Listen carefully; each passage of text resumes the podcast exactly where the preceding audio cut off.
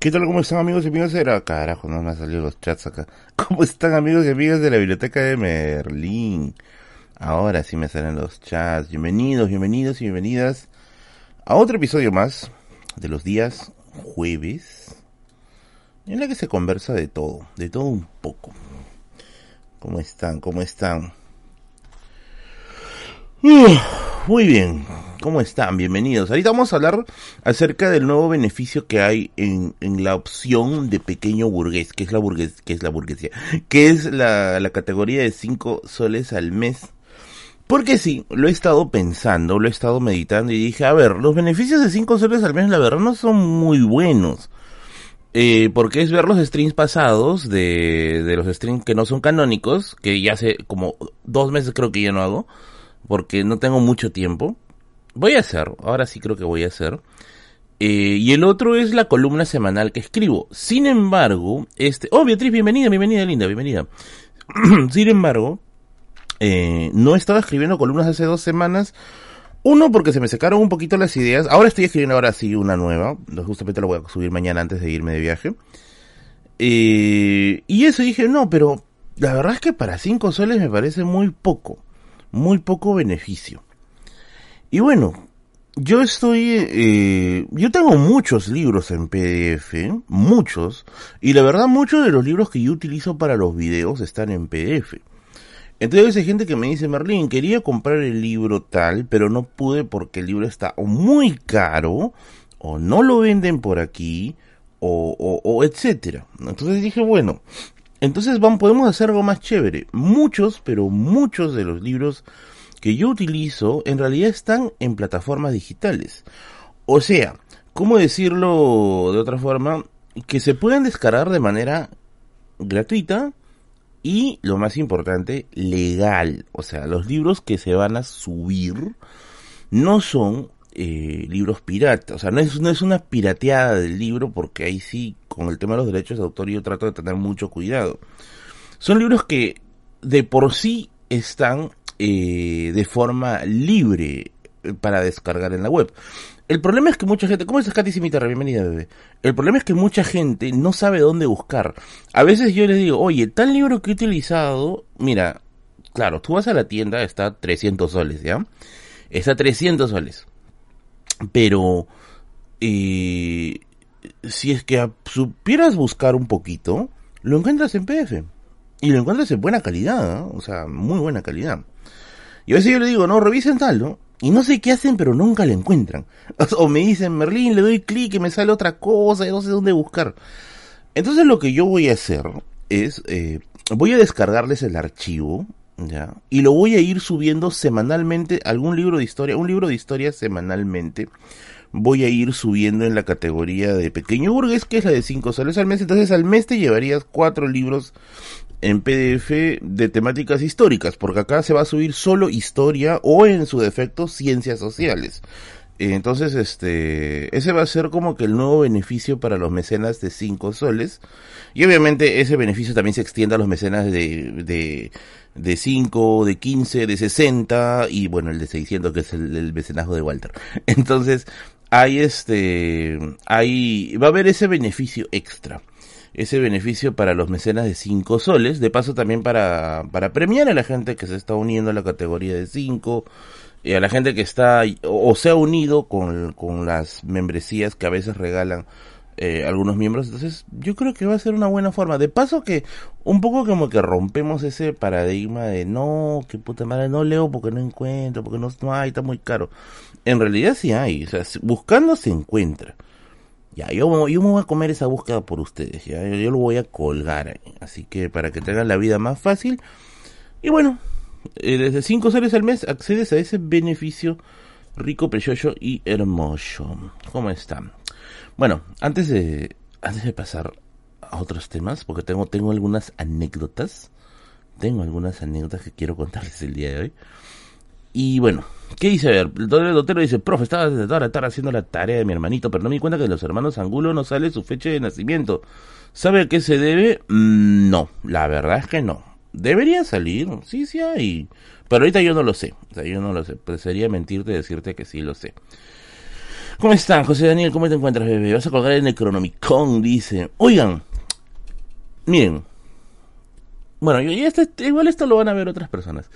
Si es que veo que va muy... Ah, llegó Curiosum Break. Curiosum Break ahora tiene otro nombre. El nuevo nombre, como ahora va a cambiar de rubro, porque ahora va a ser turismo paranormal, Curiosum Break hoy día, a partir de ahora, se va a llamar Patito Onichan.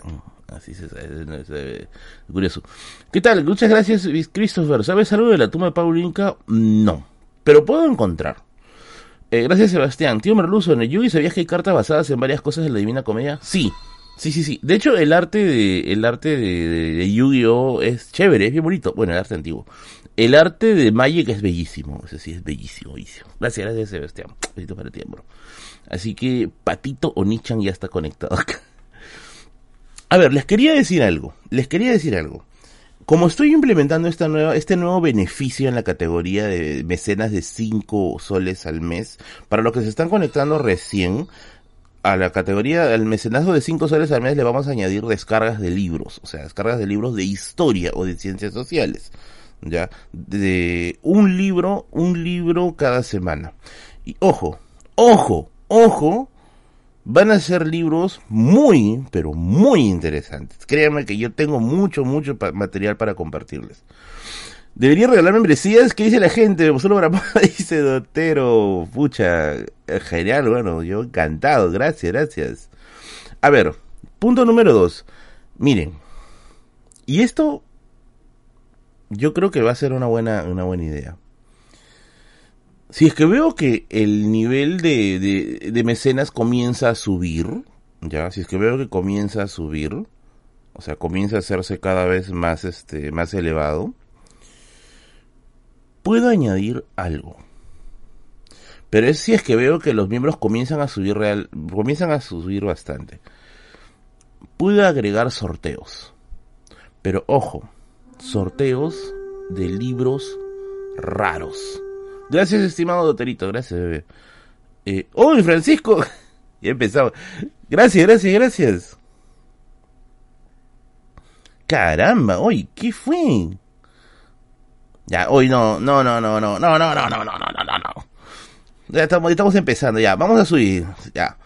Si vemos que empieza a subir el, el nivel de mecenazgo, o sea, en la categoría de 5 soles comienza a ser cada vez más grande, Voy a empezar a sortear libros, pero voy a sortear raros. Libros raros, ¿ya? Eh, sería Francisco se. Oye, Francisco está demasiado Mano, te voy, a, te voy a empeñar mi vida, creo. En serio. Eh, Francisco de Medicis. Thank you, thank you, amigo. Ya, les decía. Como primer gran libro que voy a sortear, bueno, si veo que el mecenazgo comienza a subir, en la categoría de 5 soles, porque esto estoy haciendo para que la gente se, pueden, se, se, pueda animar por el mecenazgo de 5 soles. Como primer gran libro, quiero sortear el libro de Catalina Huanca, del Tesoro de Pachacamac.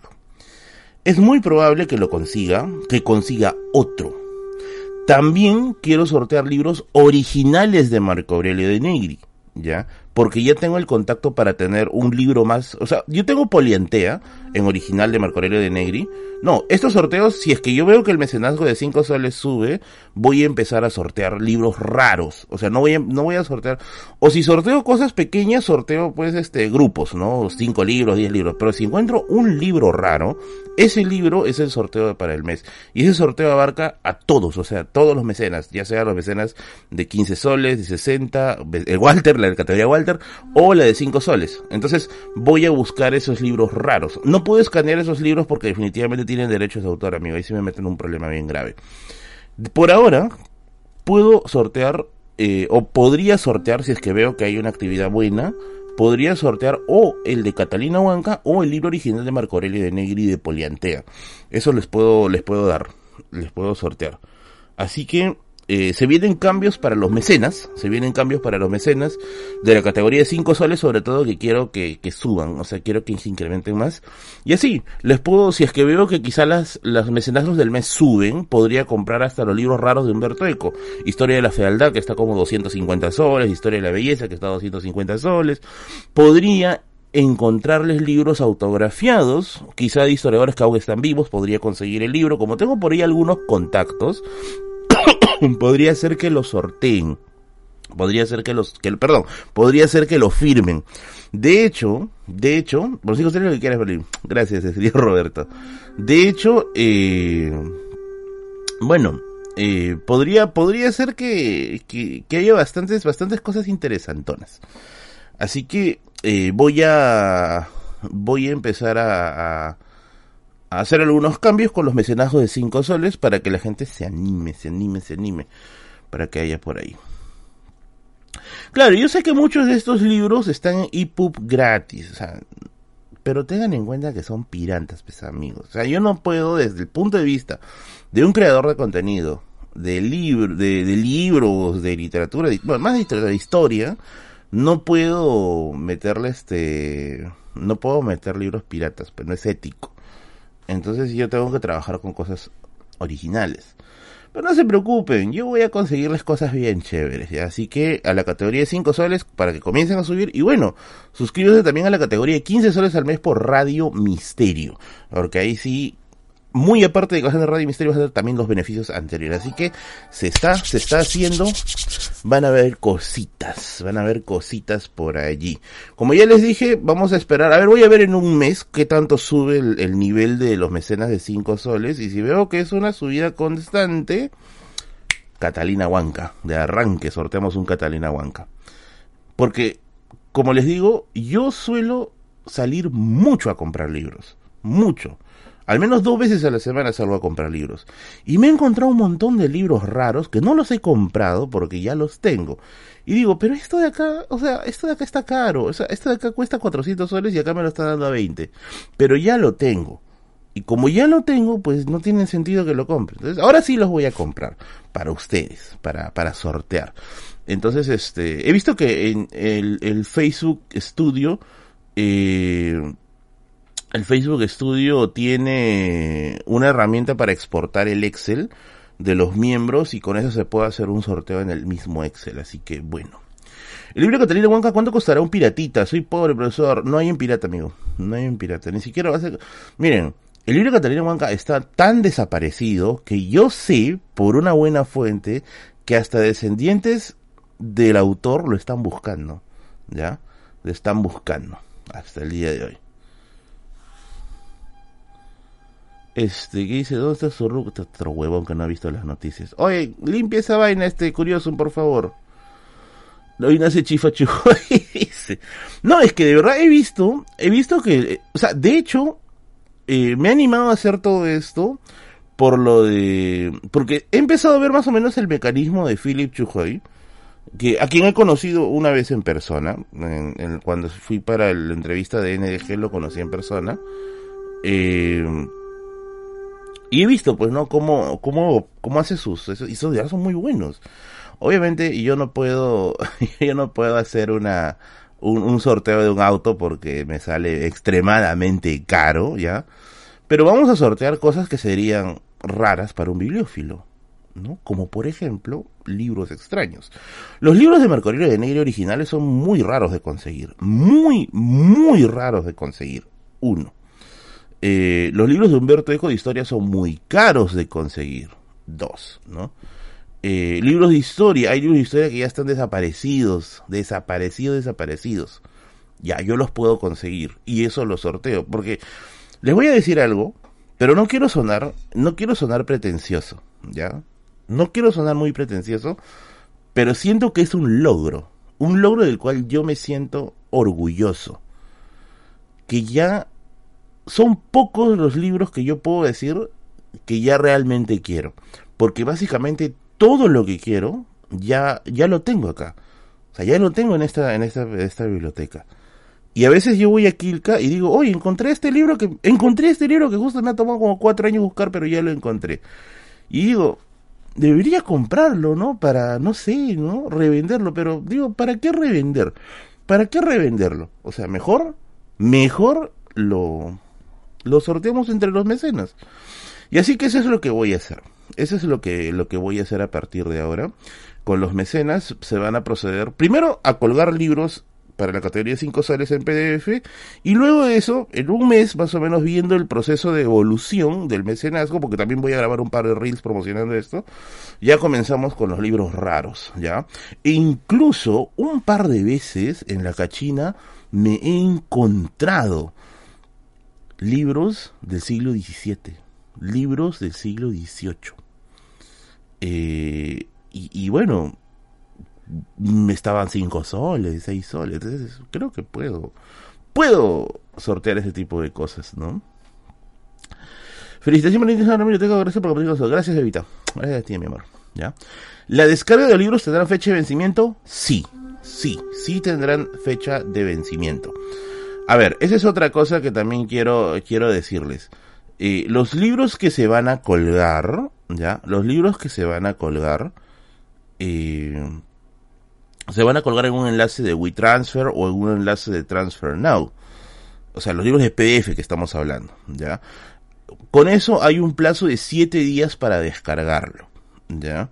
Tienen 7 días para descargarlo. Pasado ese tiempo, ya el libro desaparece y se espera la siguiente semana para colgar otro con la misma dinámica. Así que eh, los que tengan, descárguenlo, guárdenlo, guárdenlo en su drive o no sé dónde, ténganlo allí.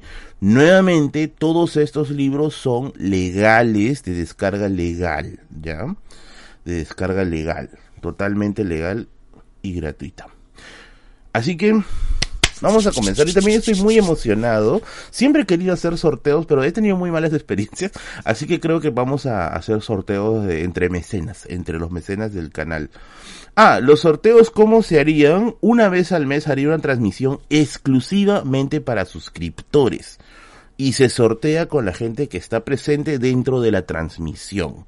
¿Ya? Ojo, con la gente que está presente dentro de la transmisión. Obviamente no voy a hacer pues el sorteo un lunes a las 2 de la tarde, pues lo que vas a estar en tu chamba y ese reto. Puedo hacer el sorteo, por ejemplo, eh, domingo al final de Radio Misterio, domingo a las 10 de la noche. ¿no? Por ejemplo. Eh, y todo el mundo está en su casa un domingo a las 10 de la noche. Entonces te conectas un ratito a la transmisión, sorteo va a ser rapidísimo, te conectas a la transmisión, esperamos unos 10 minutos que la gente se conecte, y ahí mismo decimos, ya, vamos a ver quién se lleva el Catarina Huanca por la concha de la dragona. Y ahí este, y ahí sale, pues no, dentro de los conectados, ahí se ve. Así que, eso es lo que va a suceder, eso es lo que, lo que va a pasar, eh, y espero que les sirva. De paso también, eh, para que la gente tenga su propia base de datos de historia, ¿no? De historia, de historia como tal, ¿no? Eh, y deje de estar pues ahí comprando la historia a vende humos. Así que sí.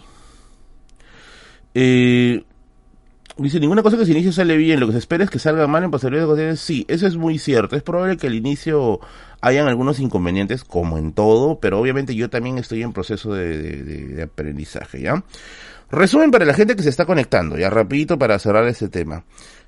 En la categoría de mecenas de 5 soles al mes, si tú revisas abajo, en, si estás en una computadora, porque en el celular no sale, si estás en una computadora y revisas abajo, ya, vas a ver que hay una opción que dice unirse. Hay una opción de 5, 15, 60 y bueno, la de Walter que es de 600 soles. Entonces, eh, la de 15 me parece que está bien, con un buen beneficio, ¿no? Que es Radio Misterio. La de 60 es tener nuestro Zoom semanal, porque tenemos con un pequeño grupo de suscriptores Zoom semanales. Eh, para conversar los días sábados algún tema de historia por ahí. En la primera parte, que es la de 5 soles, no me convencía mucho porque yo sentía que no les daba muchos beneficios. Pero ahora lo he estado pensando y digo, bueno, les puedo añadir más beneficios, como por ejemplo subir cada semana un libro de historia en PDF, que son libros obviamente de historia de ciencias sociales, que son los más raritos de conseguir. Y son los más caros de conseguir, porque lo que mucha gente no sabe es que muchos de los libros que yo utilizo están en PDF y están para conseguir en PDF. El problema es que a veces la gente no sabe cómo buscar. Y a veces algunos libros están como 400 soles en físico, pero el PDF pues lo encuentras recontra sencillo. Entonces, este, eso es lo que, lo que voy a comenzar a hacer. Voy a comenzar a subir esos libros, ¿no? Cosa que la gente de 5 soles tenga pues la, la, la, ventaja de ir armando poco a poco su, su biblioteca virtual. Solo en español, sí, porque acá yo intuyo que la mayoría solo lee en español, ¿ya? Por último, que llegó video random. Ahora, si yo veo que en un mes hay una buena respuesta de los mecenas de 5 soles, que está creciendo el mecenazgo, o que quizá la gente también está en Radio Misterio y está creciendo el mecenazgo de Radio Misterio, ahí sí me lanzo, me lanzo absolutamente con todo. Ahí sí comenzamos a hacer sorteos de libros raros cada mes. Catalina Huancas, libros de Marco Aurelio de Negri originales, libros firmados, colecciones raras, ¿no? Hubo un tiempo en que yo tenía tres juegos de todos los tomos de Basadre. Los regalé a amigos. Los regalé a amigos. Y ahora me voy a guardar, pucha madre. Así que, por ejemplo, si consigo, digamos, a barato una, una colección de libros de Basadre, yo digo, ya, ¿para qué lo voy a vender? No? Mejor lo sorteamos entre los mecenas. ¿no? Imagínate que por cinco soles al mes tengas la oportunidad de poder tener toda tu colección de Basadres. Si eres de Lima, te lo dejo en solo para fumadores. Y si eres de otra región, te lo envío vía alguna agencia de envío y listo, ¿no? Con una patita de bigotes ahí marcada ahí, ¿no? Así que eso es lo que vamos a hacer. Eso es lo que vamos a, a, trabajar con los mecenas. Para que los de 5 soles tengan eh, una oportunidad extra una oportunidad, perdón, este, más de, de, animarse por esa categoría. Y bueno, los de Radios Misterios sí, pues son ya pues tienen el, el, beneficio de tener todos los episodios pasados que son capítulos muy buenos.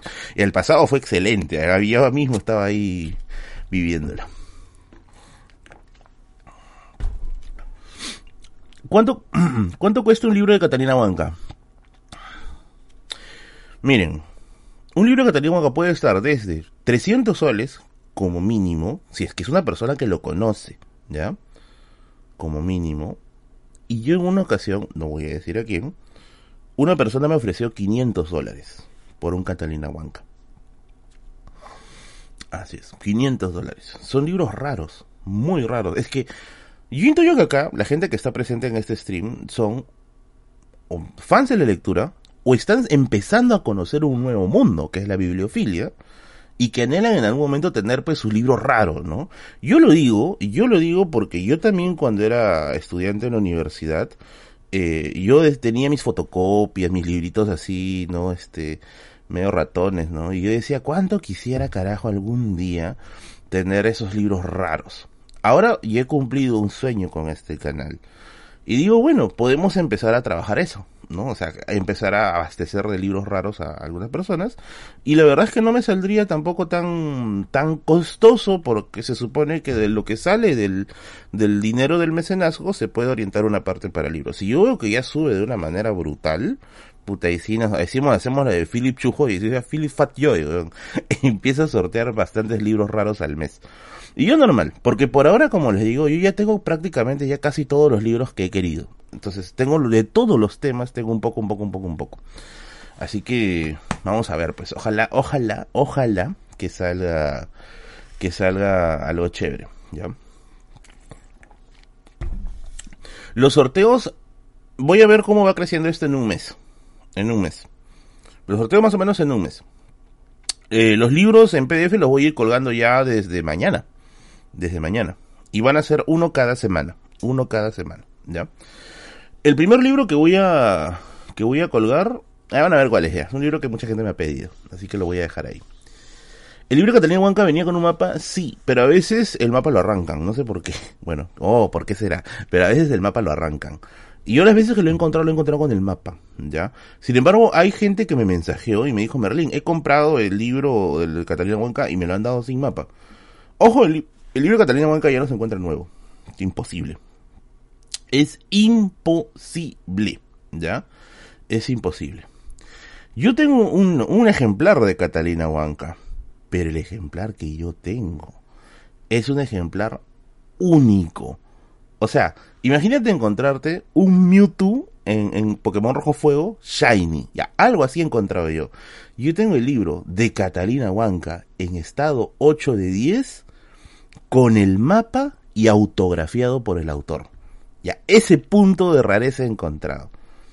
Ya, cosas así yo podría encontrarlas. ¿Le quiere que le muestre? No me cree, yo les muestro, causa. Yo, yo, no le tengo miedo a las cosas que yo afirmo porque yo tengo base para decirlo.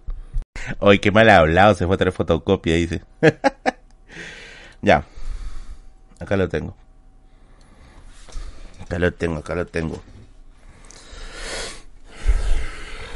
El Catalina Huanca es original. Mira, incluso aún conserva, esto es la primer, lo primero que se borra ya. Aún conserva el, el título en el dorso. Y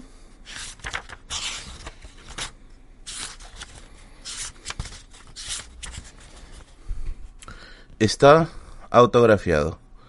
Alejandro Barco, 1977. Ya, este es el raro del raro del raro. Es como encontrarte un Mewtwo Shiny, una cosa así. Ya, una, una cosa así. Es el raro, el raro, el raro, el raro, el raro, el raro del raro. ¿Ya? Si no saben de qué, de qué trata el libro, vean los episodios pasados de Radio Misterio. Ya, ahí está todo el lore de, de Catalina Huanca. Así que, cosas así, yo les podría conseguir. ¿Ya? Ah, el mapa también lo tengo. Pero está.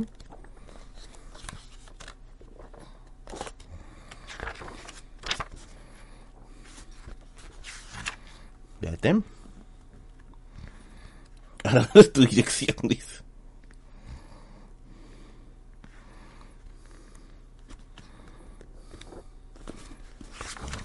Ahí está.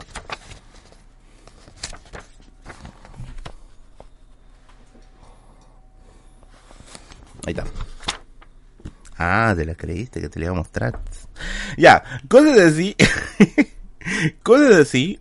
Cosas así. Eh, yo les puedo conseguir, ¿ya? Cosas así yo los puedo conseguir. Este libro es muy raro. El que yo vendí eh, en 500 dólares era, claro, una versión con mapa, pero no tenía firma. Esta es la versión con firma. Y este es muy raro, es más raro aún, porque Alejandro Barco, bueno, ya está muerto. Y fue una de las personas que más buscó el tesoro de Pachacama en Catalina Banca, ¿ya? Entonces, únanse a la categoría de mecenas. Yo les voy a conseguir cositas así. No les prometo ahora, pero sí lo voy a hacer con el tiempo, porque yo eh, tengo mis contactos con el mundo de los libros. Así que, anímense, anímense.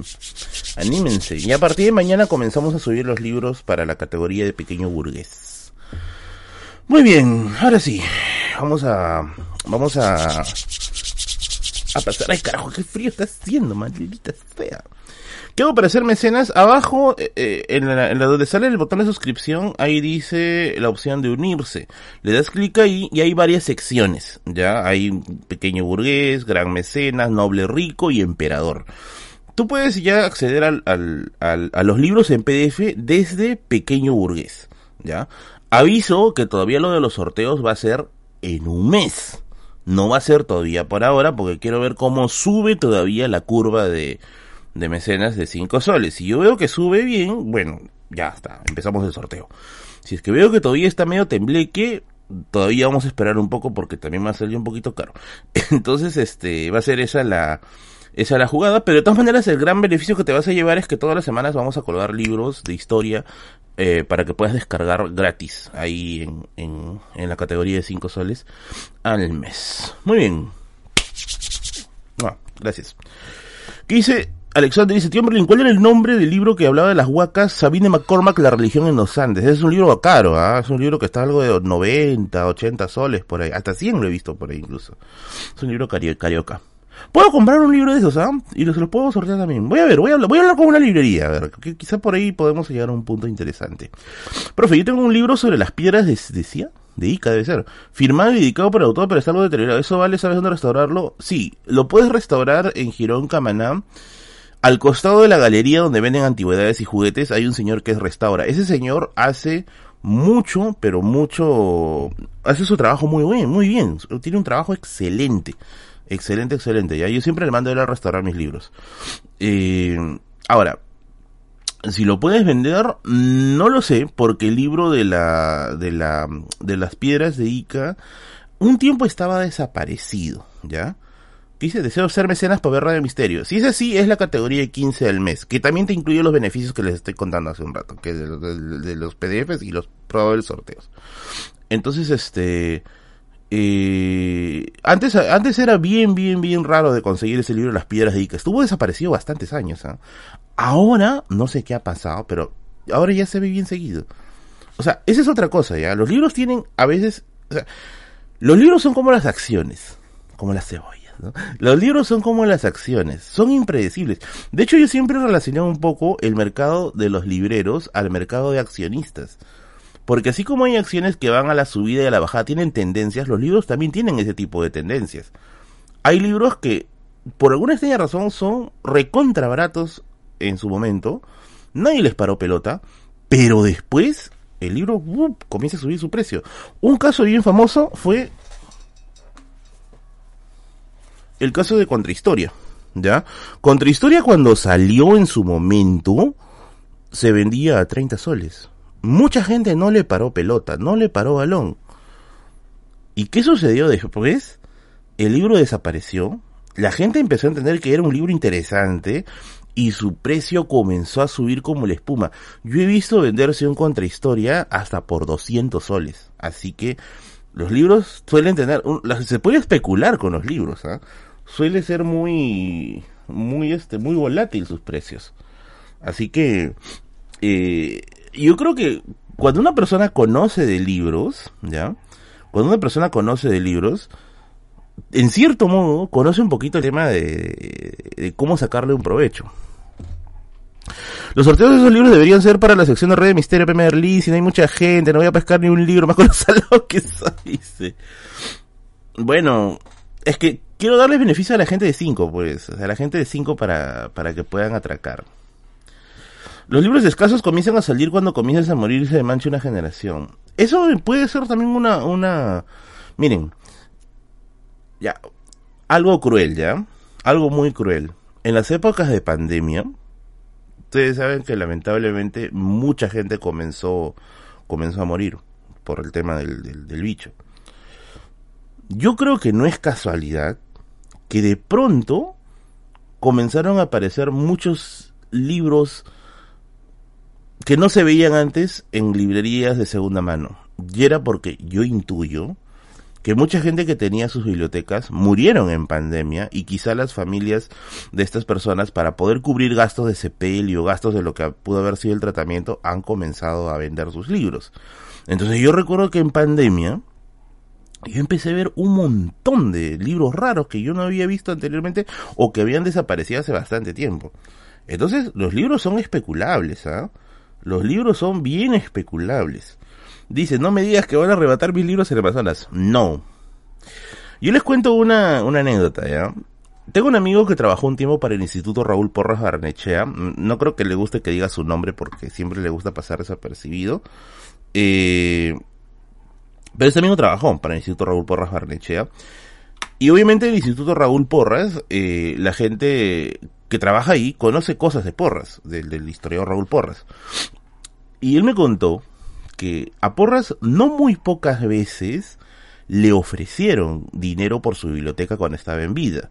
Marco Aurelio de Negro incluso cuenta una anécdota de que hay un pata, apellido chino, también el nombre, ¿ya? Que le ofreció a Porras en los 60 porque Porras muere en el 70, le ofreció en los 60 eh, un millón de dólares por su biblioteca. Un millón de dólares. Ojo, estamos hablando un millón de dólares para los años 60, que no es poco dinero. Ahora un millón de dólares sigue siendo grande, pero imagínate un millón de dólares en los años 60. Ese es otra, ese es otra, otro lote. Es un dinero muy, muy grande. Le ofreció un millón de dólares y le dijo, mira, te doy un millón de dólares, pero no me das tu biblioteca ahora. Me lo das cuando tú ya pues no fallezcas, ¿no? Me lo das cuando tú, tú mueras. Y por le dijo que no. le dijo que no. Yo hubiera aceptado, ¿ya? Yo sí hubiera aceptado. Yo sí, ya, ya llévate. Firmamos, dame el millón y, cuando me muera te lo llevas.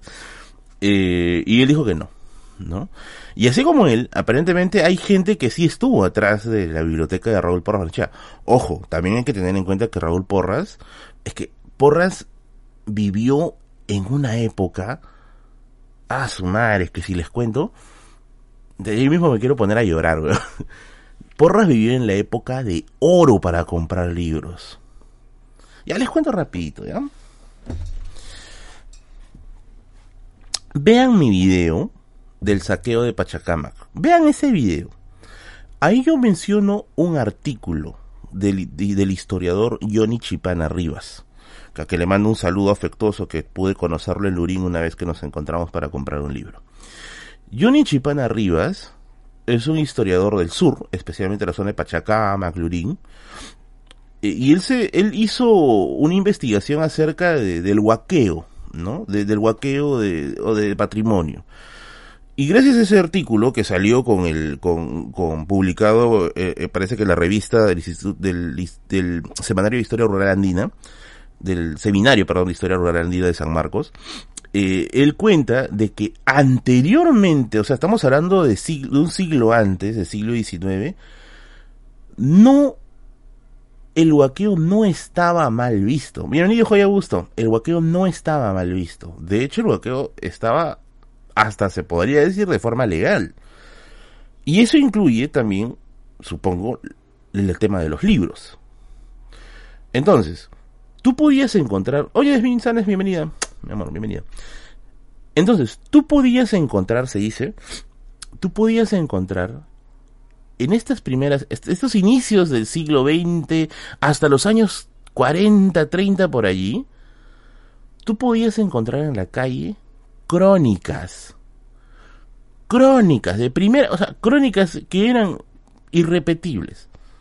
Tú podías encontrar crónicas, primeras ediciones, imagínate una, encontré una primera edición del Quijote, ¿ya?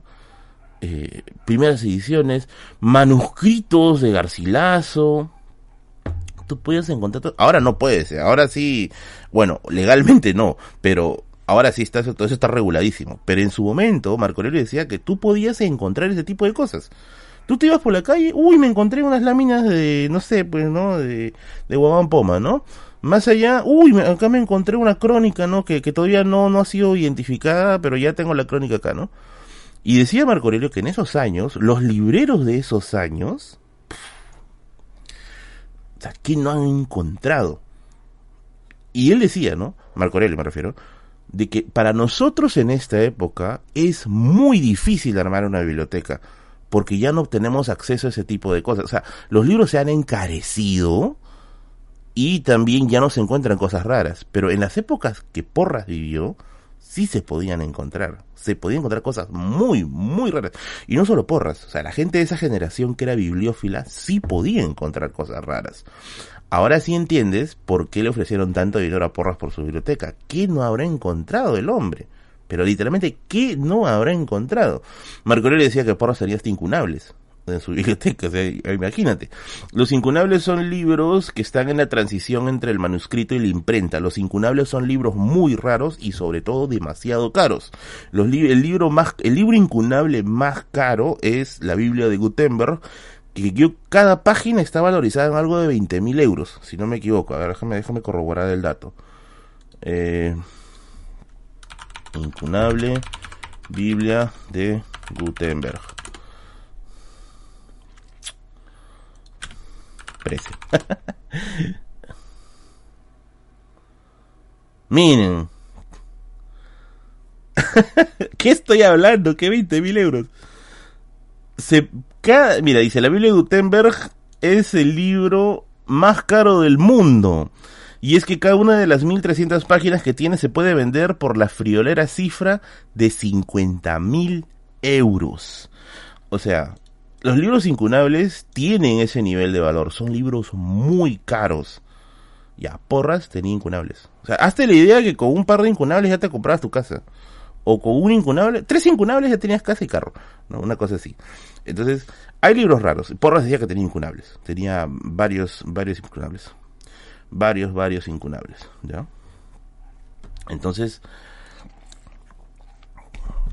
eso. Ahora, lo que me contó este amigo de, de bienvenido Daudret, lo que me con, lo que compradas argentinis. Eh, lo que me contó este amigo de que trabajó en el Instituto Raúl Porras fue que el día que Porras murió. Ah, bienvenido Eric. Ya, ahorita voy a revisar, ahorita voy a revisar, bebé. El día que Porras murió. Obviamente los compradores de libros estaban ¿Qué es un incunable? Ya lo dije Nelson, lo vuelvo a repetir ya. Los incunables son libros aproximadamente de fines del siglo XV, XVI, que son libros que están entre la transición entre el manuscrito y la imprenta. O sea, son los primeros libros. Estos libros son raros y carísimos. Cuenta la historia, cuenta la leyenda de que Vargas Llosa tiene un incunable especialmente raro. Dicen, dicen las lenguas por ahí que tiene un Quijote primera edición. Imagínate cuánto, cuánto cuesta un Quijote primera edición, weón. Con un Quijote primera edición te compras una jato en la planicie probablemente. Pero bueno, volviendo. Entonces, dice que el día que Porras murió, él ya sabía que había gente que está atrás de su biblioteca. O sea, que hay gente que estaba hambrienta, sedienta de poder acceder a sus libros. Entonces dice que el día que Porras muere, una persona, que no recuerdo bien el nombre, dice que se paró en la puerta de la biblioteca y se plantó así como Heimdall, ¿no? Y dice, nadie me pasa de acá, nadie entra a esta biblioteca. ¿Por qué? Dice, ya ahí están todos los amazonas, están ahí parados. ¿Por oh, No, en ese tiempo no había amazonas, en ese tiempo había este Grau. Entonces, Grau también, oh, ¿por qué causa? Está, Christopher ahí de una generación atrás, no, ¿por, ¿por qué causa? Y dice, porque Porras, Porras dio la orden de que cuando él fallezca, esta biblioteca tiene que quedar para una, creo que para, el, para lo que ahora es el instituto, el Instituto Raúl Porras, ¿no? Y no se le permitió a nadie entrar a esa, a esa biblioteca hasta que se decida finalmente de qué forma se va a cumplir lo estipulado por Porras antes de morir. Entonces, este, yo les recomendaría, yo también lo voy a hacer, porque nadie tiene obviamente la vida comprada, eh, que tengan algún tipo de, de seguro, ¿no? O sea, claro, yo sé que acá hay gente que, que quizá tiene sus, sus libritos todavía que están iniciándose, ¿no? Eh, pero yo intuyo que ya debe haber gente que tiene su, su, colección medianamente grande. Yo conozco un par de mecenas que tienen muy buenas bibliotecas y que literalmente cada cada, cada fin de semana se van especialmente a cazar libros. Yo conozco ya gente que tiene ese estilo de vida. Dos, tres veces a la semana se van a cazar libros. Y obviamente si vas a tener ese nivel de persistencia vas a encontrar cosas muy raras. Entonces ah, es como que habrá que, poner una especie de seguro, ¿no? Yo todavía no sé qué voy a hacer con esto. no, no sé todavía qué voy a hacer con esto.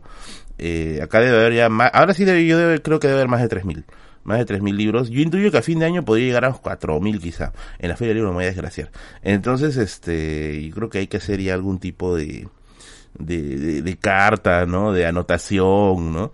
ya para decir, mira, ¿sabes que el día que Merlin se muera, puta, no sé, un ataque de colesterol, ya estos libros pasan a tal persona, ¿no? Eh, y saben, hay, algo bien curioso. Hay algo bien, bien, bien curioso. ¿Qué dice Alex Huerta? Dice, ¿por qué el libro de Pachacamac tiene dos caras? Uno es Pachacamac y el otro es este... este ay, ¿cómo se llama este? Este, este, este, este, este, este ¿Qué es un... Bichama, Se dice que uno mira al pasado y otro mira al futuro. La, la, bicefalidad de Pachacamac es la visión de dos tiempos al mismo tiempo. Entonces, este... Yo sí quiero asegurarlo, ¿no? Algo bien interesante es que muchos intelectuales cuando mueran, cuando mueren, no suelen tener hijos. O sea, no, no suelen tener familia o familia cercana. Un caso, por ejemplo, es Marco Aurelio. Porras creo que tampoco llegó a tener hijos, si no me falla la memoria.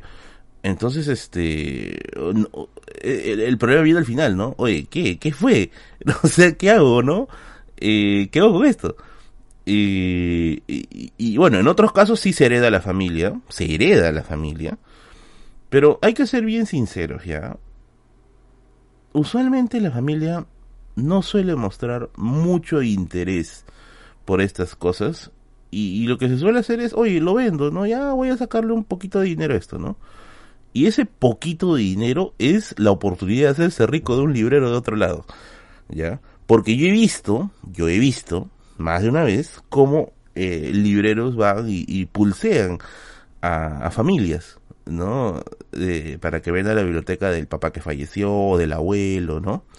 Ahora, ¿saben qué es lo más interesante? Que hay muchas eh, bibliotecas que no se han armado especialmente por una sola persona. Ya, no, no, no se han armado especialmente por una persona. Vamos a poner un ejemplo. Hay un libro muy bueno que también lo voy a compartir con ustedes en, en, en, la categoría de 5 soles al mes y que se llama Paraísos del Saber, 50 bibliotecas del Perú. Y ahí está la biblioteca de Cislo, la de Mario Vargas Llosa, ¿no? Muy buenas cosas ahí. Y ellos te dicen, ¿no? O sea, ¿por qué tienen tantos libros? Cislo, 15.000 libros. Vargas Llosa, 30.000 libros. Fernando de Traseñiz, creo que son 18.000 libros. Y se preguntan, ¿no? Oye, ¿por qué carajo tienen tantos libros? Es un dineral. Y no es que especialmente ellos eh, hayan comprado esa cantidad lo han ido heredando, lo han ido heredando. Bueno, en caso de Vargas Llosa no, creo que sí, sí, sí fue todo, todo entero. Pero es que han venido generaciones. El abuelo era bibliófilo, luego el padre fue bibliófilo, luego el hijo fue bibliófilo. Entonces, todos esos libros se van heredando, se van heredando, se van heredando, se van heredando. Evidentemente, leer todo eso es imposible, ¿ya? Es imposible. Pero, eh, hay gente que hace consultas o simplemente quiere coleccionar ediciones, porque finalmente esto también linda con el coleccionismo. A ver, ¿qué dice Eric Reina? ¿Un libro toma más valor si tiene ex libris? Sí, pero dependiendo de quién es el ex libris. ¿Ya? Dependiendo de quién es el ex libris. Ojo. Hay un libro pequeñito que sacó la BNP, que seguro lo van a vender en la feria del libro otra vez, porque sí fue un éxito, que se llama justamente Ex Libris. ¿Ya? Y que están los ex libris y personajes famosos como Don José de San Martín, Jairam Bingham, Raúl Porras Garrechea. Obviamente cuando un libro tiene un ex libris, significa de que esto ha tenido un dueño anteriormente. Y como ha tenido un dueño anteriormente, eh, este dueño evidentemente ha querido mucho ese libro. Porque el ex libris es algo que no mucha gente tiene. Es algo barato, porque no es tan caro. Dicho sea de paso, recomiendo el Instagram de Ex Libris Perú, así se llama, Ex Libris Perú, de Lady Marmalade, que es una, una amiga que hace que hace diseños de Ex Libris y se les doy garantía, hace Ex Libris muy buenos, muy, muy, de muy alta calidad. Eh, y uno hace un Ex Libris porque quiere dejar su esencia en el libro. Y el Ex Libris es como una especie de, de, de sello por acá tengo un libro con ex libris, que, que no terminé de sellar mis libros. Y a mi nuevo contrahistoria que he comprado también está sellado, porque evidentemente ya saben que un contrahistoria mío lo vendí. Este, este, es, este es el nuevo que está sellado. ¿No? Y esto obviamente se es una característica de identidad, ¿no? O sea, si este libro significa que es mío, nadie más tiene esto, arriba dice la palabra ex libris y abajo está mi gato, ¿no? El ex libris a veces va acompañado de una locución latina, en este caso memento mori es mi locución latina favorita, que significa algo así como recuerda que vas a morir, ¿no? Y, recuerda que vas a morir para mí es la mejor, la mejor forma de decir, oye, tenemos poco tiempo, hay que avanzar. Y eso, entonces, eh, hay libros que se colan, ¿no? Obviamente después en el mercado de libros, Yo mismo, a veces uno mismo hace sus propios ventas, ¿no? Yo, he vendido varios libros míos que tienen mi ex libris porque ya en su momento lo, le saqué el provecho y después pues ya, ya dije, no, hasta acá nomás y lo voy, que se lo lleve otra persona, ¿no? Pero también hay el caso de gente pues que, que vendió la biblioteca del tío, del abuelo y, y tenía todos los libros sellados, ¿no? Todos los ex libris, todos los libros con ex libris son caros, no tiene que ser un Lex Libris de alguien conocido. Por ejemplo, si, tú, el libro que te has comprado tiene Lex Libris de Don José de San Martín, pues el libro es carísimo, pues obviamente. Pero si tiene Lex Libris, no sé, pues no, de, de Rubencito Luján Carrión, no, pues, o sea, ese, o sea, al menos que Rubencito haya hecho algo grande, una chocolatada, que sé yo, ahora sé, ahí tendría quizá un valor, o sea, depende mucho de, de, de quién, a quién le perteneció, ¿no? Eh, etcétera. Vamos a leer los yapes, ¿ya? Son unos, vándalos. ¿Has contabilizado qué cantidad tienes de libros publicados? Sí. Este, tengo cerca de, más de 3.000 libros ya debo tener, porque hace, hace un tiempo tenía 2.700, 800. Eh, pero ahora, definitiva, este año he incrementado muchísimo, muchísimo mi catálogo de libros. Sí, sí, tengo una gran cantidad. Eh, ¿Qué opina José Olaya? Que han escrito mucho sobre él, pero no entiendo, ¿qué tendría que opinar José Olaya? Bueno, es un, es un héroe, ¿no? O sea, haber resistido de manera estoica la presión de la corona, Me parece que es admirable, ¿no? A ver, vamos a leer. ¡Uy, carajo! Ha llegado un gran yapeo. Gracias, Eric. No, y acá empezamos a ponernos densos ya. Ah, dicho sea de paso, voy a Puno. Me olvidé decirles que voy a Puno. Mañana, mañana estoy viajando a Puno por un tema familiar. Eh, eh, mi abuelito ya cumple un año de fallecido. Así que estoy yendo a su, a su misa. Yo no soy un creyente religioso, pero también lo hago porque es mi abuelito. O sea, ellos sí fueron muy creyentes y por respeto tengo que ir. Eh, dos, voy a entrevistar a un chamán, a un yatiri. Esta entrevista eh, lo voy a grabar pero en audio, no creo que quiera que lo filme, y se las voy a contar en el Radio Misterio. Así que voy a entrevistar a un chamán y vamos a preguntarle algunas cositas. Un chamán de Puno, ¿ah? Esos son los bravos, esos son los, esos son los, magos farmeados, ¿ah? El de Puno, ahí es donde van a hacerse Soul Masters ahí los, los magos ahí, ¿ah? Eh, así que voy a entrevistarlo y voy a tener cosas para contarles en Radio Misterio. Ahora, lo que sí quiero decirles es que este domingo no va a haber Radio Misterio, ¿ya? porque voy a estar en un lugar donde no hay internet. O sea, voy a estar en la puna, puna, puna literalmente, ¿ya?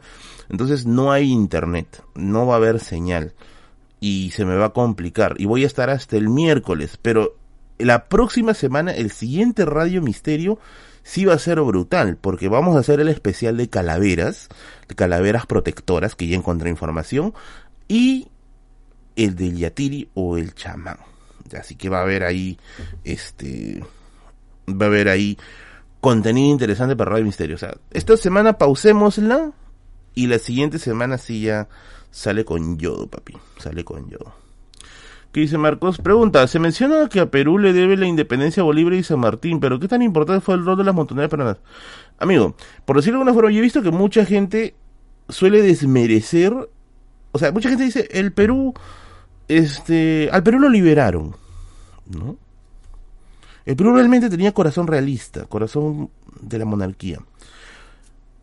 Don José de San Martín y Simón Bolívar son la conclusión de un proceso de rebelión que ya se venía gestando dentro del virreinato. Ellos no llegan y descubren la pólvora, porque hay mucha gente que quiere desmerecerlo diciendo, ah, fue un proyecto de Inglaterra. Puta, estos huevones son los, estos, estos son los que creen en la agenda globalista y esas cosas. Entonces, este, si uno examina en la historiografía, tú ya encuentras que, por ejemplo, con el terremoto de 1746, ese terremoto, por ejemplo, mostró la categoría o mostró la realidad eh, de, de, de, que el, de que el virreinato era fisurable y se registran rebeliones en las, lo que sería Lima provincias. ¿ya? hay movimientos de separación que se gestan también en provincias, tanto de grupos que se puede decir que son eh, subalternos, como también de grupos ilustrados, criollos. Entonces, eso de que no, nos, nos, liberaron, eso es una media verdad. Y obviamente una media verdad tiene un objetivo, desinformar. Entonces, por eso se suele decir que este es un proceso complejo, en la que sí, sí hay gente que efectivamente no quería ser libre, o en libre entre comillas, ¿ya? Pero hay que ver las cosas en su, en su real dimensión, no simplemente utilizar los datos para validar un prejuicio, que hay muchos que así conozco. A ver, no había leído el, yapeo de Eric, perdón, me sorprendí. Disculpa, estaba morido. A ver, ¿qué dice? ¿Sabes sobre esa supuesta forma de moldear las piedras de Machu Picchu como plastilina? Saludos, Barry White. dice. A ver, eh,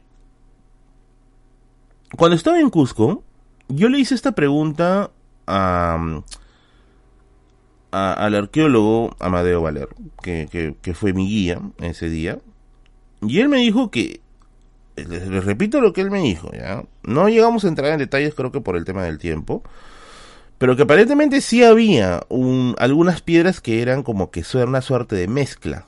Todo no, ¿no? Ahora, eh, existe su...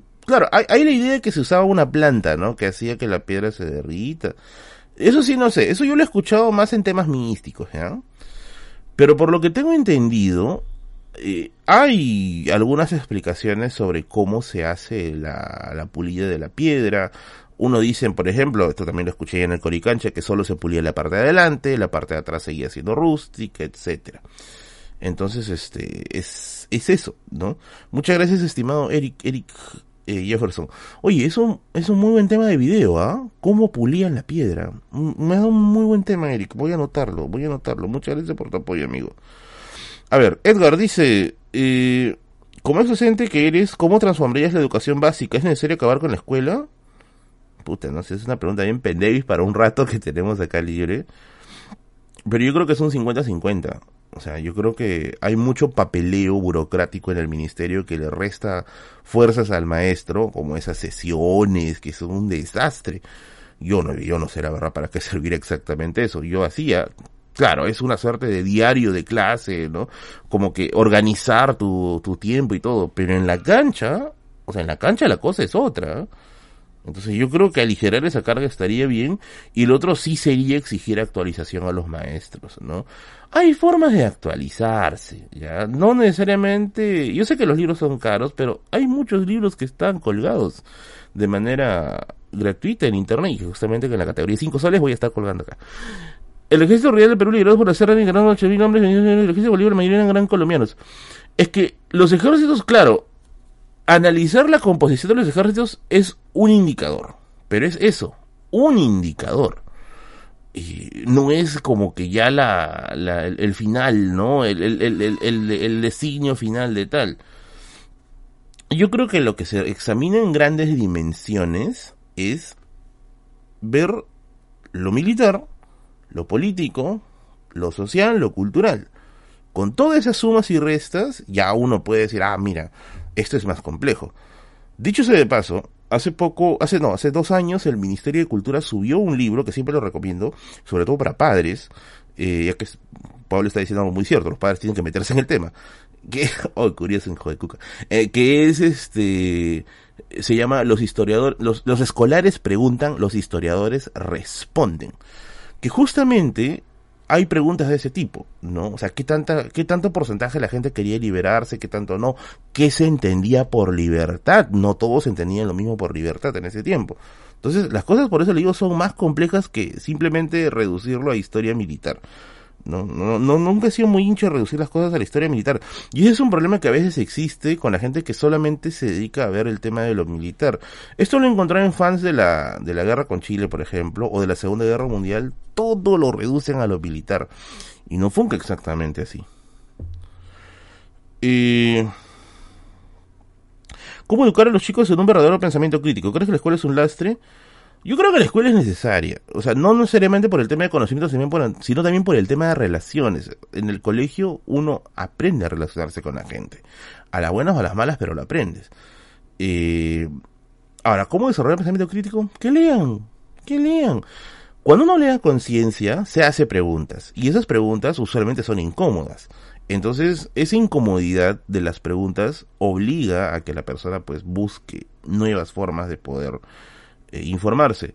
El tema está en que no se informen pues de cualquier huevada, pues ahí que encuentran en internet un blog patriotero o un blog no arequipeñostraidores.com, no pues, o sea, que busquen en profesionales de la materia información. En este caso, historiadores, ¿no? que son los que tratan el pasado de forma profesional. Porque sí he encontrado. Ah, voy a hacer un video de eso, ¿ah? Mucha gente me ha dicho, Merlín, ¿por qué la gente cree que los arequipeños son traidores en la guerra con Chile? Ya tengo la información. Ya tengo la información de un libro de Mario Mesa, que es un historiador, este, que es un historiador de Arequipa. y voy a hacer un video de qué tan cierto es ese de que Arequipa es traidor en la guerra con Chile. Eh, se van a sorprender, se van a sorprender. Sí, es la historia mínima de Arequipa. Es un libro sencillo de leer, ¿eh? es un, básicamente una suerte de compendio. Lo que pasa es que dicen que Basadre y Vargas Ugarte, creo que fue el otro, sí fueron muy, muy, muy... Eh, ¿Cómo se puede decir? Muy duros a la hora de... a la hora de de juzgar la participación del equipo en la guerra, ¿no? Ya lo van a ver ya, se los voy a preparar, se los voy a preparar. ¿Tus ancestros de Tacna fueron chilenos durante la ocupación? No, es que yo no vengo, yo no vengo de la zona criolla de Tacna, yo vengo de la zona aymara de Tacna, o sea, yo vengo de las alturas. Mi familia es de las alturas de Tacna, mi familia materna, mi familia paterna es de Puno, mi familia materna es de Tacna. Entonces, no, pues, o sea, no, no, no, no creo, ¿no? O sea, mientras sucede el, tema de la guerra, pues mi abuelo trabajaba en una hacienda, en la hacienda Totora, si no me equivoco. Merlín, descubrí hace unos días que mi abuelita tenía una calavera humana para cuidar la casa cuando era joven, así como tiene que eso. Ya, eso vamos a comentar en Radio Misterio, ¿ya? Eso vamos a comentar ahí. Para el pensamiento crítico es necesario que dejen de cuestionar, ¿qué, qué dice? ¿Es necesario que dejen cuestionarse en los colegios religiosos? Sí, eso es cierto. A veces la educación eh, religiosa te pone bastantes barreras. Bastantes. ¿Crees que la Constitución de Cádiz fue un avance para el imperio? En su artículo 5 declaraba que los americanos como españoles también participó de Dionisio Inca Yupanqui tenía mucho potencial. Mira, en el tema jurídico sí no me meto. Lo que sí puedo decirte es que esto de...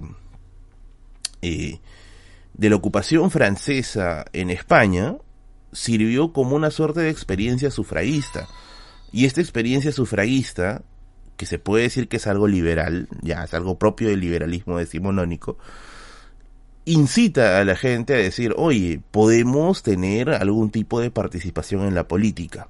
Claro, después viene el retorno del rey, como, como el Señor de los Anillos, ¿no? El retorno al absolutismo, en el que Fernando VII se pone otra vez y dice, no, o sea, que me llegan al huevo, todos van a, van obedecerme otra vez, y aquí es donde nace esta, esta incomodidad.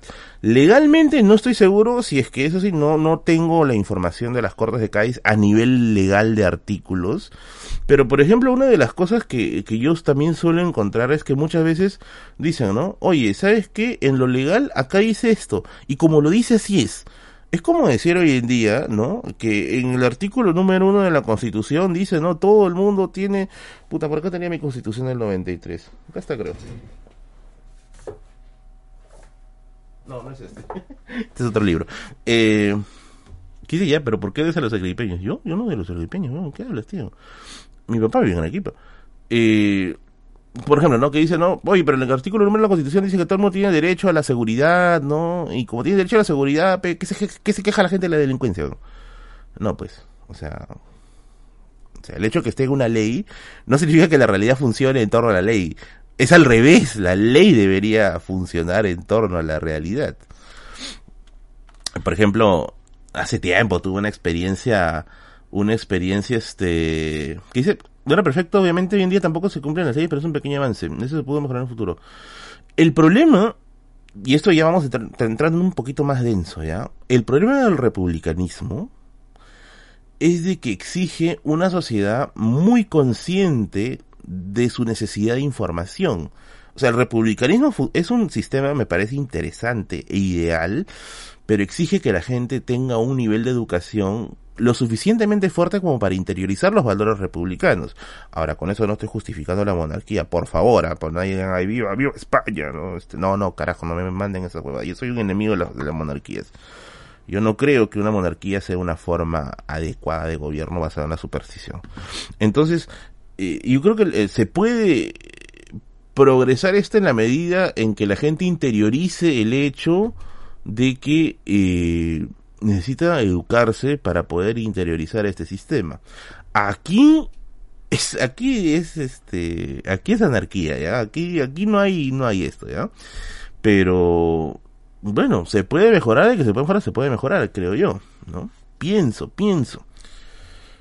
Lo que sí me gusta, y acá vamos a ser abogado del diablo, ya, lo que sí me gusta de las monarquías es que en cierto modo reflejan una costumbre histórica, ¿no? Es casi como un museo viviente. Pero en la realidad, eh, o sea, no pues. No la. No la, no la, no la. Que dice, yo soy muy crítico en clase, pero siempre me quieren encasillar que lo moralmente correcto es bueno. Es que, amigo, hay mucha gente que dice, ah, yo soy políticamente incorrecto. Puta, y son racistas, clasistas, machistas y una serie de cosas. Ser políticamente incorrecto es jugar, claro, a contracorriente pero con opiniones empáticas y que se basen en, un sistema de convivencia o al menos en un intento de armonía. Ser políticamente correcto no es insultar minorías, no es este eh, hacerte el machito o decir ah esos que se que vayan a la cocina, ¿no? Eso no es ser políticamente incorrecto, es ser huevón. Es ser un huevón con todos sus términos, ¿ya? Porque hay mucha gente que dice, no, yo soy políticamente incorrecto. Puti, lo ves diciendo cuevadas racistas por ahí. Hay otros que dicen, no, yo hago humor negro. Entonces es humor negro, o sea, realmente es un huevón. Humor negro hacían los Monty Python, que se burlaban, que se burlaban del poder. Humor negro, ese es el de los Monty Python, es humor negro. No, no, no te burlas de una persona que está en una situación de debilidad, te burlas del poder. Vean en la vida de Brian, por ejemplo, cómo los Monty Python parodian el sistema eh, de la izquierda, de la izquierda británica. Con esto del movimiento, ¿cómo se llama? Hay, una escena que no quiero entrar en muchos detalles porque quiero que vean la película, que está en YouTube, que habla acerca de cómo los judíos se dividen en pequeños grupos que prácticamente están en peleas entre sí y no tienen el tiempo como para encarar a Roma porque todo el tiempo están peleando entre ellos. Esa es una parodia de la izquierda británica. Y los Monty Python, se burlaban de eso porque, bueno, es el poder, finalmente. Eh, y eso, o sea, eso yo creo que es humor negro, ¿no? Eso yo creo que es humor negro. Pero aquí no, yo creo que no. O sea, hay gente que dice yo hago humor negro, pero no, o sea, no, pues, X, ¿no? Eh, escuché el audio de Alfonsina de nuevo, ¿será real tío Merlín? Bueno, dicen que sí, ¿no? Dicen que sí. ¿Cuándo historia del humor? Tengo un video de historia del humor en el Perú, ¿ya? Eh, pero si quieren un libro de historia del humor, pueden comprar el libro de, de, ¿Cómo se llama ese antropólogo de la católica? ¡Ah, madre! Pucha madre, lo entrevistó el buen librero hace poco. Huerta Mercado.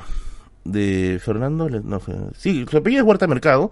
Tiene dos libros. El chongo peruano, uno, y el otro libro es Felicere. El segundo salió con la Católica en la colección Zumbayu. Es bien barato, ¿ya? Es un libro que está, creo que 25 soles por ahí, ¿ya? Y eso. Y eso, y eso, y eso. ¿Existía chistes en el incanato? Pucha, es una buena pregunta. Alexander, Alex Huerta, no es Alexander Huerta Mercado, o sea, ¿de cuánto tengo? Ah. ah, ah, Ay, carajo, me duele mi pierna. A ver, no me acuerdo ahorita porque aquí debe estar el libro. Eh, feliz serie. Alex Huerta Mercado. Sí, está bien. Alex Huerta Mercado. Está bien. Ya, vamos a leer un, un, un yapeo más. Porque creo que me ha llegado, si no me equivoco. Ay, me duele la pierna horrible, maldita sea, me está doliendo demasiado la articulación. ¿Alguna vez fuiste María Auxiliadora? No, nunca me han derivado allí. Nunca, nunca, nunca. ¿Vas a buscar alguna chincana en Punito? Eh, voy a ver. no creo que me alcance el tiempo, pero voy a ver, voy a ver. Hasta ver eso. Sí, mi rodilla me está doliendo mucho.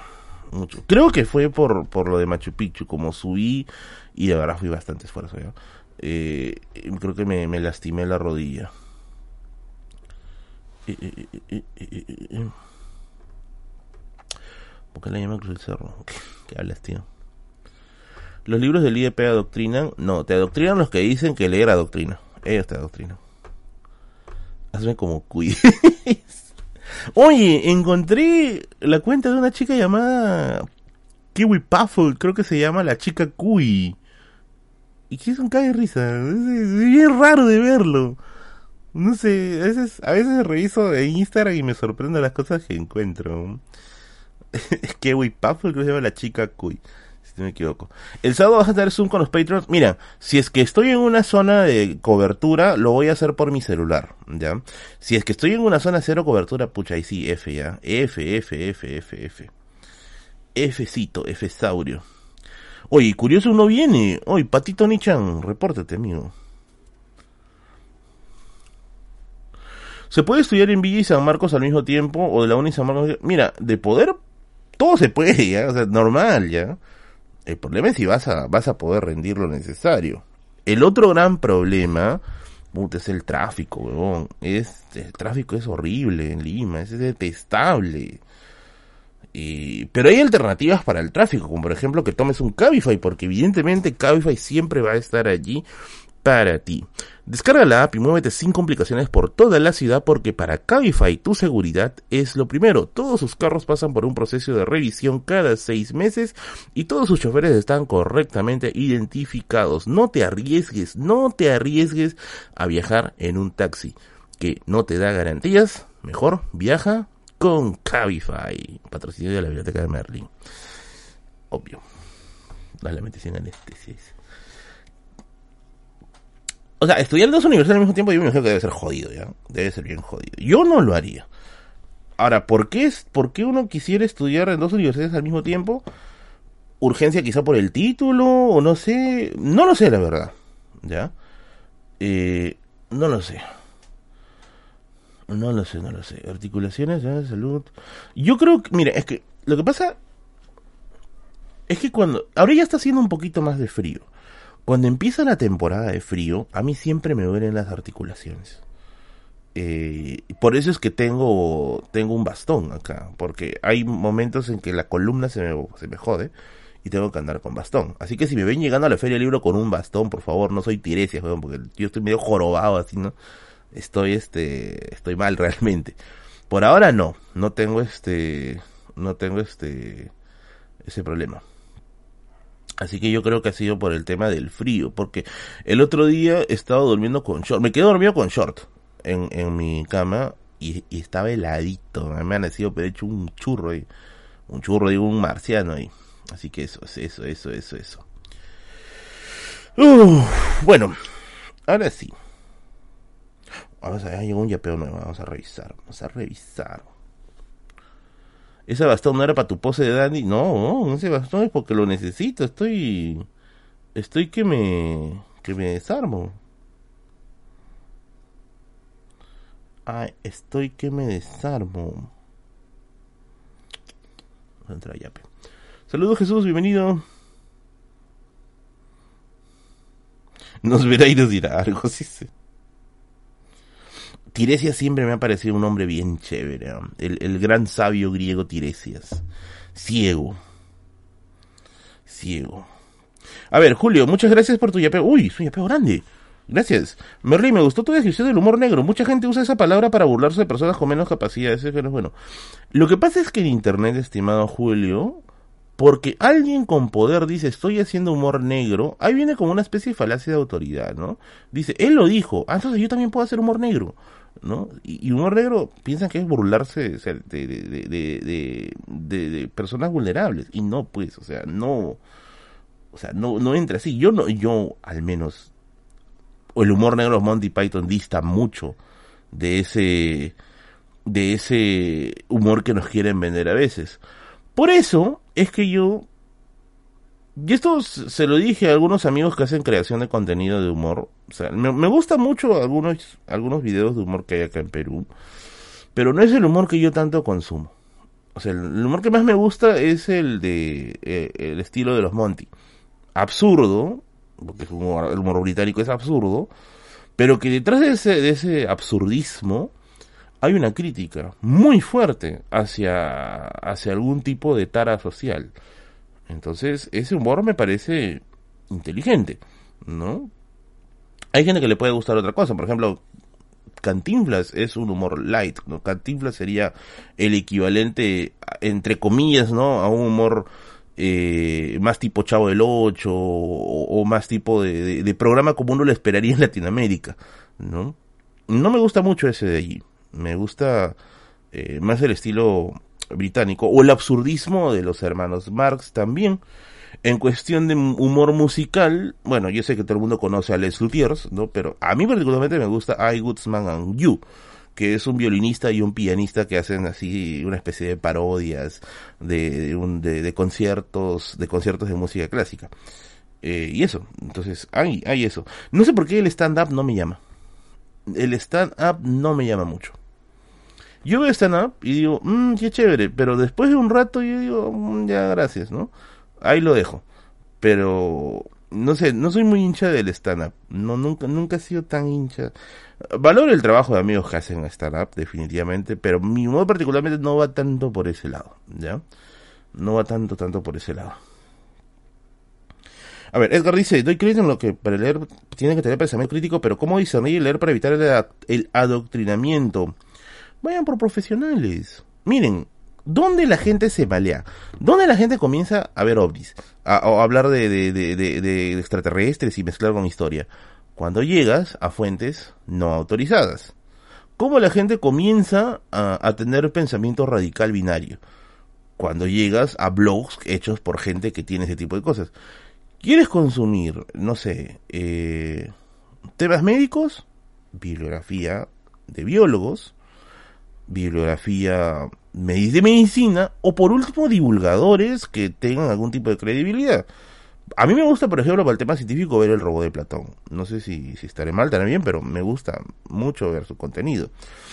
Eh, para el tema histórico, bueno, historiadores, ¿no? Que los libros no son tan, tan, o sea, son caritos, pero cuando uno sabe buscarlos se encuentra baratos o en PDF, legal, nuevamente, ¿ya? Eh, y eso. O sea, hay formas, hay formas. La cosa es que uno tenga el trabajito de buscar. Pero como ya les dije, en la categoría 5 soles, yo se los voy a buscar, carajo, yo se los voy a buscar. Y lo voy a subir acá. Así que hazte miembro, hazte miembro de la categoría 5 soles porque vamos a estar subiendo cada semana PDFs de historia y libros que son muy, muy, muy chéveres. Muy chéveres. ¿Qué opinas de la educación 100% virtual y de bachillerato automático? Eh, a sumar, a ver, yo soy de la generación del bachillerato automático, ¿ya? Pero a nosotros nos pidieron un proyecto de bueno, en realidad cada ciclo teníamos que hacer una investigación, ¿ya? En cierto modo pudimos haber hecho quizás un proyecto final. Ahora, la modalidad virtual, a mí sí no me, no me cuadra mucho. Hay gente que sí le cuadra, ¿ya? A mí no me cuadra mucho.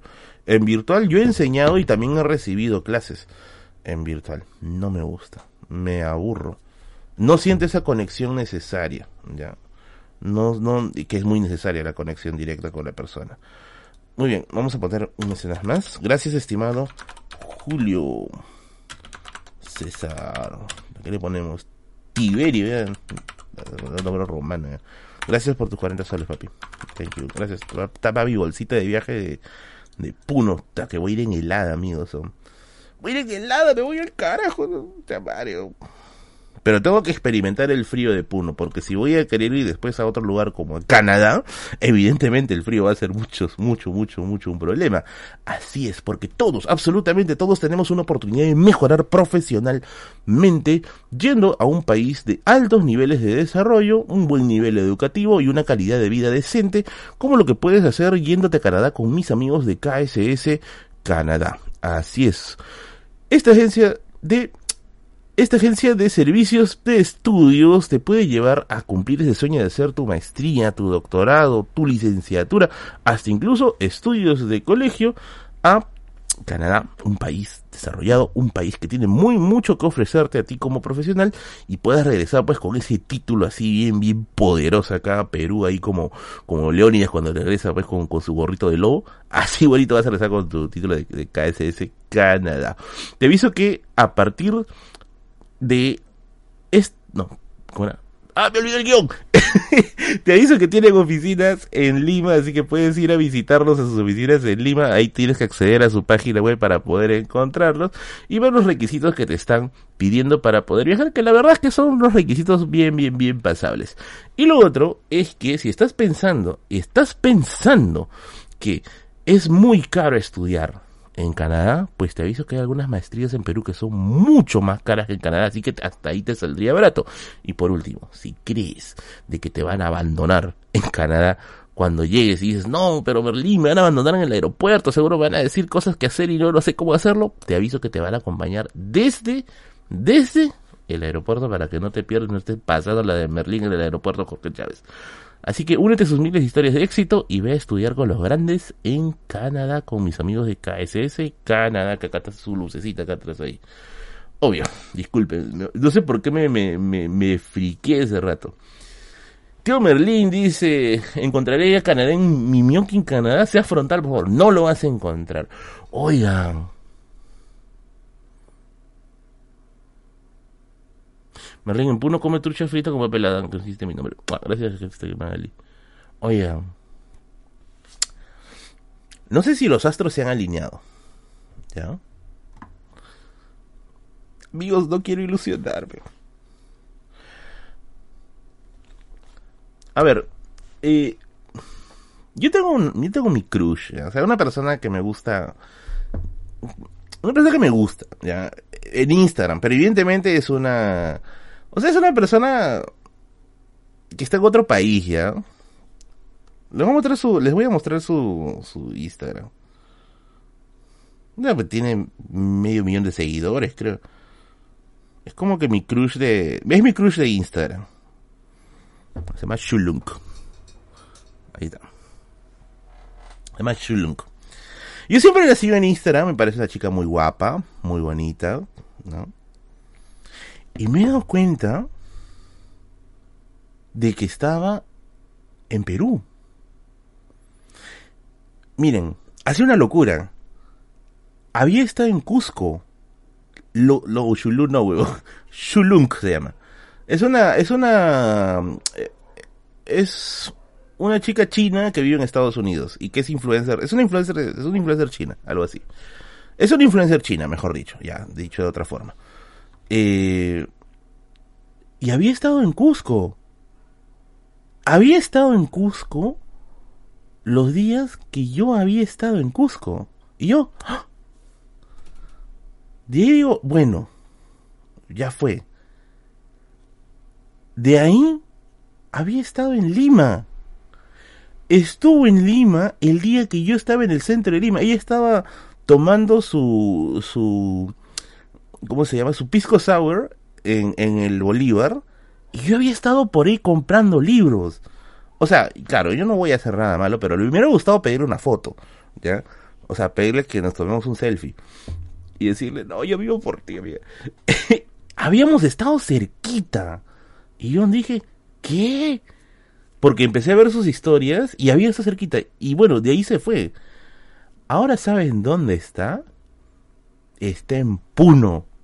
Está en Puno. Amigos, no, esto tiene que terminar mal, ¿ya?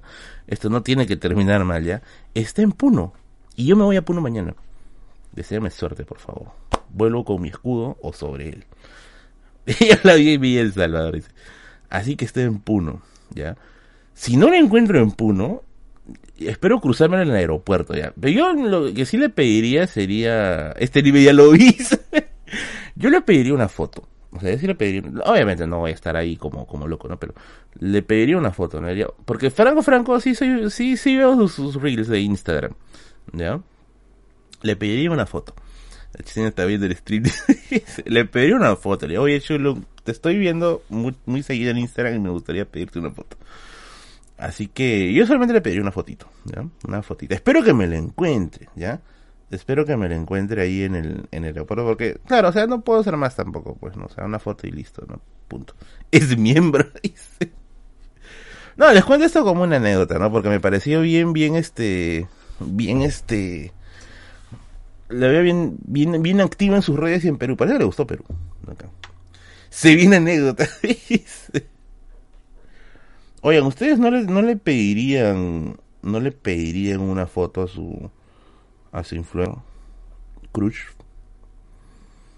Te, te Mano, Ya, se está restabilizando, se está estabilizando, se está estabilizando. Ya, ya se estabilizó. Lo banearon por hablar de chulo, no, ya se estabilizó, ya se, está, se estabilizó, Peter. Tranqui, tranqui, tranqui. No, probablemente es mi hermano. Mi hermano está jugando seguro. Cuando ese juega no sé qué carajo hace que, que le entere el internet. Ya, ahora sí, volvimos, volvimos, volvimos, volvimos. Ya se, tranquilo, se va a estabilizar, tranquilos. ¿Qué está pasando acá? Otra vez, carajo. Ya se estaba estabilizando, no sé qué ha pasado. A ver. A ver, vamos a ver. Si es que esto funciona. Si es que no funciona, nos podemos ir al carajo a todos. A ver.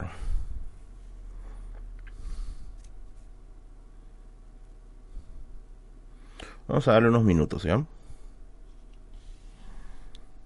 Parece que el problema fue el router porque lo he reiniciado y agarró.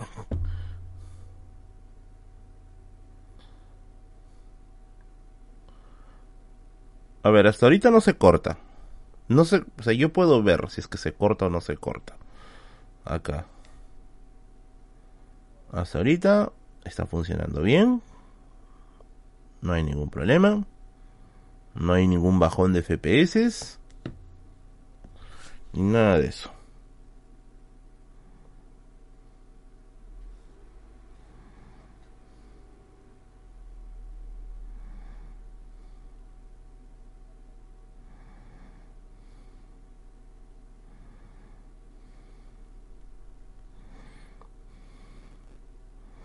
A ver, vamos a ver, vamos a ver. ¿Cómo es posible este suceso? Ay. Ha vuelto, dice el gobierno chino. Aparentemente está funcionando. O sea, hice un reinicio de router y funcionó. Merlin, ¿fue bonito haber puteado al señor de WoW? No fue bonito, pero fue necesario. y bueno, vamos a esperar que suba. Sube, sube, PPK, sube, sube, PPK. Sube, sube, por favor. Oh, teníamos casi 600 y tantas personas. Se fueron, me abandonaron.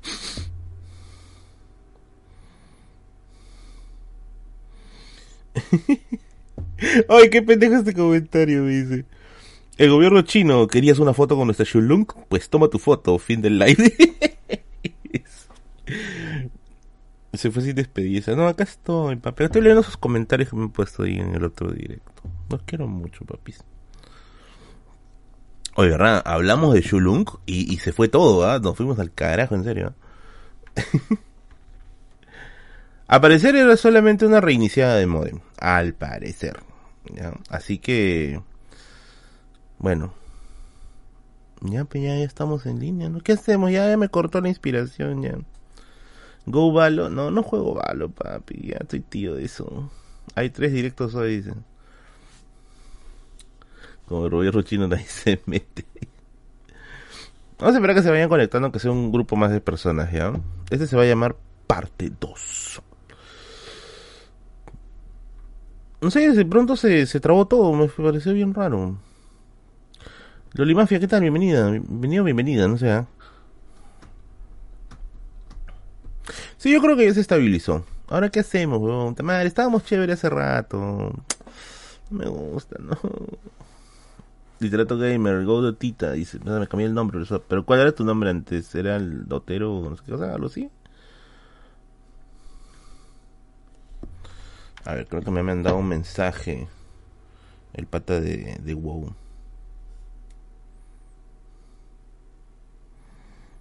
Lo bueno de WoW y no es por hacerles publicidad, pero te responden rápido, o sea, se, se manifiestan al toque. Se te atienden al toque. Reviviste. Sí, sí reviví. Bueno, mañana me voy a Puno. Eh, para los que no tenemos membresía, ¿podemos yapear? No, solamente cuenta como membresía. Solamente es membresía. Porque el yapeo, o sea, se me haría muy difícil meter a los que yapean y todo eso. O sea, solamente membresía, ¿ya? Ay, carajo. Ya, todo está bien. Por ahora está funcionando muy bien. Vamos a esperar que siga subiendo. Vamos a esperar que siga subiendo. Pero vamos a cambiarle el nombre del stream. Este sería parte 2. Porque la primera parte nos vamos al carajo. Me voy a Puno. Parte 2. Eh, está bien, está bien. Hoy, oh, curioso un break, el moderador más sodomítico del, del Antiguo Testamento está acá. Voy a llamarlo curioso.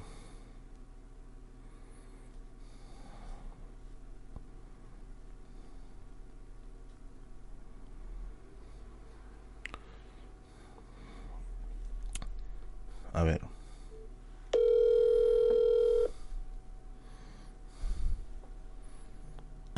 Me cortó el desgraciado.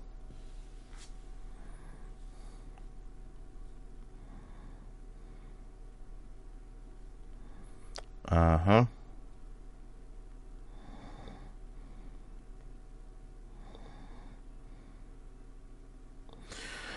Bueno amigos, ¿qué hacemos? No sé, ¿qué hacemos? Dice Merlin, ahora que somos pocos, dame consejo para conseguir mi Miyoki. No lo vas a lograr nunca, amigo. Está de más. Ríndete, entierra el hacha de guerra, ponle Soldimix en la punta esa cochinada. Así que ya fue.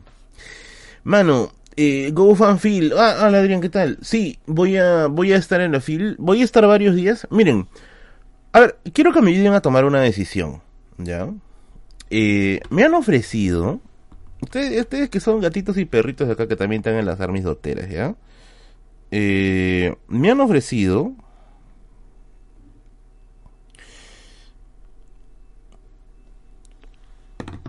me han ofrecido un fanfil o sea, la organización no estamos hablando de, de, un, de una librería que ya en su momento les diré me han ofrecido un fanfil y la posibilidad de hospedarme las dos semanas que dura eh, las dos semanas que dura la feria del libro hospedarme cerca a la feria del libro. O sea viviría dos semanas a una cuadra de la de la fil. Para qué para que pueda ir todos los días a la fil en un Airbnb. Eh, para Andrés Peruana no es chilena es chilena. Eh, ¿Ustedes qué dicen? ¿Acepto o no acepto? ¿Acepto o no acepto? O sea, viviría al costadito de la fila. Y podría ir todo, todo, todos los... Podría ir todos los días a la fila. Eh, el lado que no me gusta, y este es, este, este es real, hijo, el lado que no me gusta de todo esto yo no sabía que es un Airbnb, ya se lo digo así abiertamente y frontalmente. Yo no sabía que es un Airbnb. Eh... Espérate, ¿qué carajo pasó? Amigos, no me abandonen, por favor, otra vez se me va a borrar, está. Maldita sea, maldita sea. Ya, lo que yo no sabía era que, o sea, a ver, yo no conocía el concepto de Airbnb, ¿ya? Yo no, no, no conozco el, el, el, concepto de Airbnb. Estoy como así como el patita que grabó Los dioses deben estar locos, que no conocía el concepto de, dinero. Eh, pero yo pensé que el Airbnb es este era un hotel.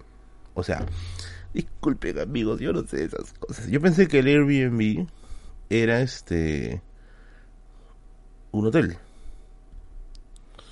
Pero resulta que no. O sea, gracias Minerva.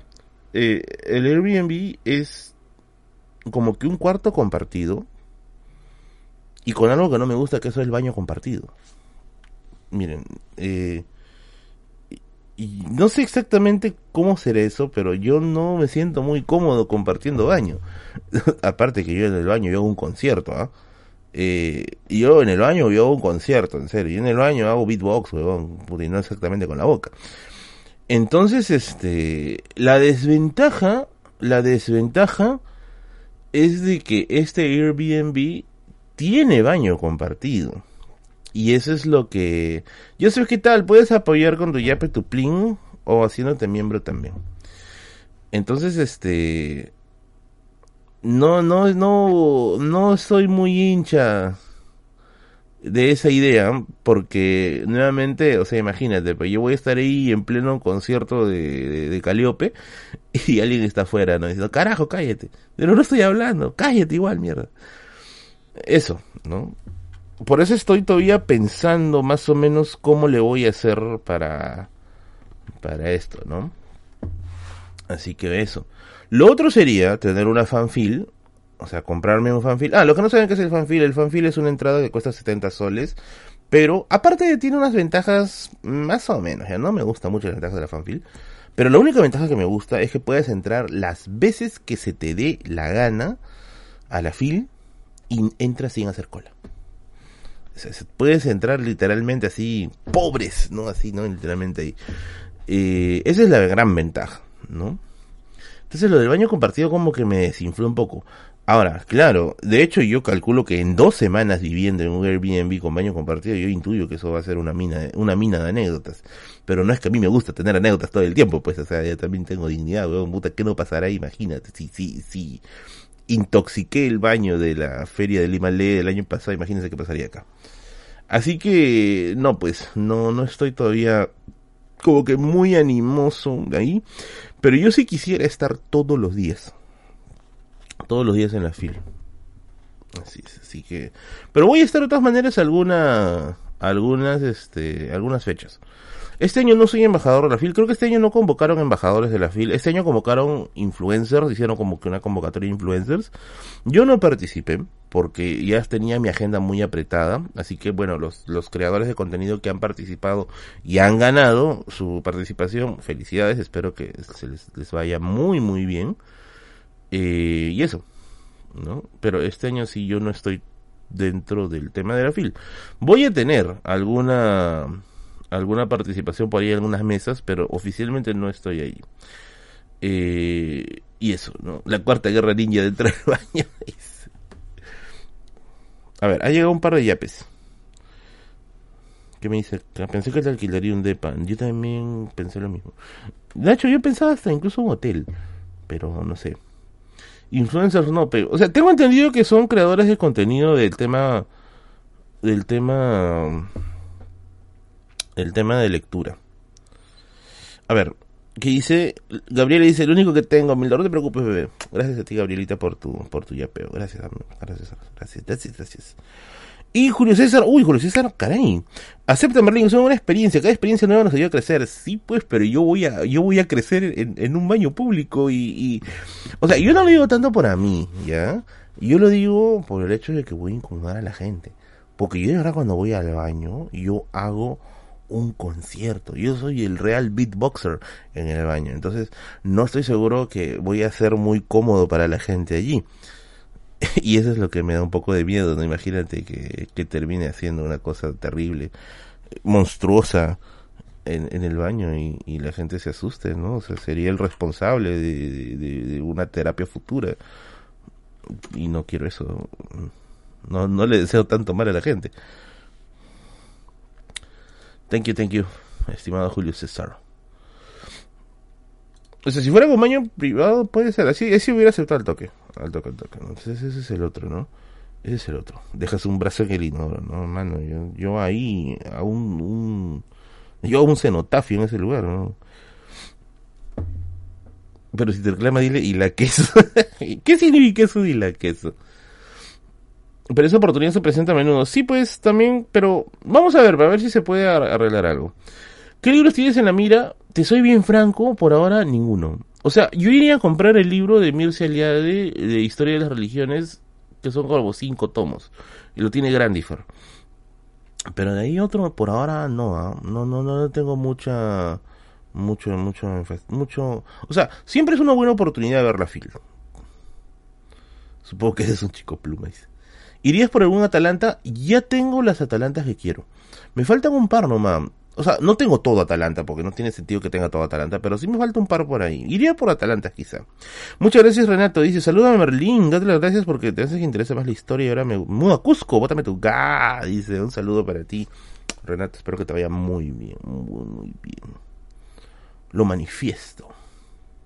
Ay, la queso es la que soporte. Ay, chuma. Jenny, ¿qué tal? Bienvenida, bienvenida. Y eso, la caída del burro rosa me dice Merlín, entiendo, yo también soy una metralleta. Es que hay gente que hace popó discretamente, ¿no? Pensando en el, prójimo. Y, hay gente como yo que hace popó, pues, vaticinando una catástrofe, ¿no? Es el popó oráculo, Porque vaticinas una gran catástrofe, ¿no? Entonces, eh, yo soy de esa segunda clase de personas y no quisiera que la gente se incomode, amigos, pero siento. Me termina generando problemas y la queso que soporte. Ah, ah, He, he visto eso bastante en internet. La gente utiliza y la queso y la queso y la queso. Nunca lo he entendido muy bien.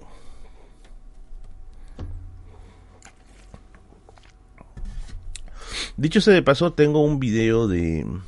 Ah, no, aparte de eso. Y... A mí me gustaría que la FIL... Esto es como un consejo para la organización de la FIL. El año pasado, que yo estaba ahí, trabajando para... O, estaba dentro del equipo de, de, de creadores de contenido. Y... Resulta de que contrataron mucha gente o convocaron... de Kroger, la empresa matriz de Harry Sí. Potter y Fred Meyer, planea contratar al Carajo. menos a 10.000 miembros adicionales Sí. para el equipo. Silencio. Oye, de la nada me puso a hablar esta vaina. Che, su máquina me ha asustado. Y dije, ¿de dónde ha salido esto? Puta, me ha asustado. No, pásame huevo, por favor. Me ha asustado. No, maldita sea. Les presento a quién fue, ¿ya? Ah, mira, acá, acá es- este es este, es un Alexa, pero este se llama Sigi. Ah, Vamos a ver si quiere hablar. Sigi, saluda. Oli, hoy es un buen día para una trivia divertida y peluda. Solo di, Alexa, ¿qué raza de perro soy?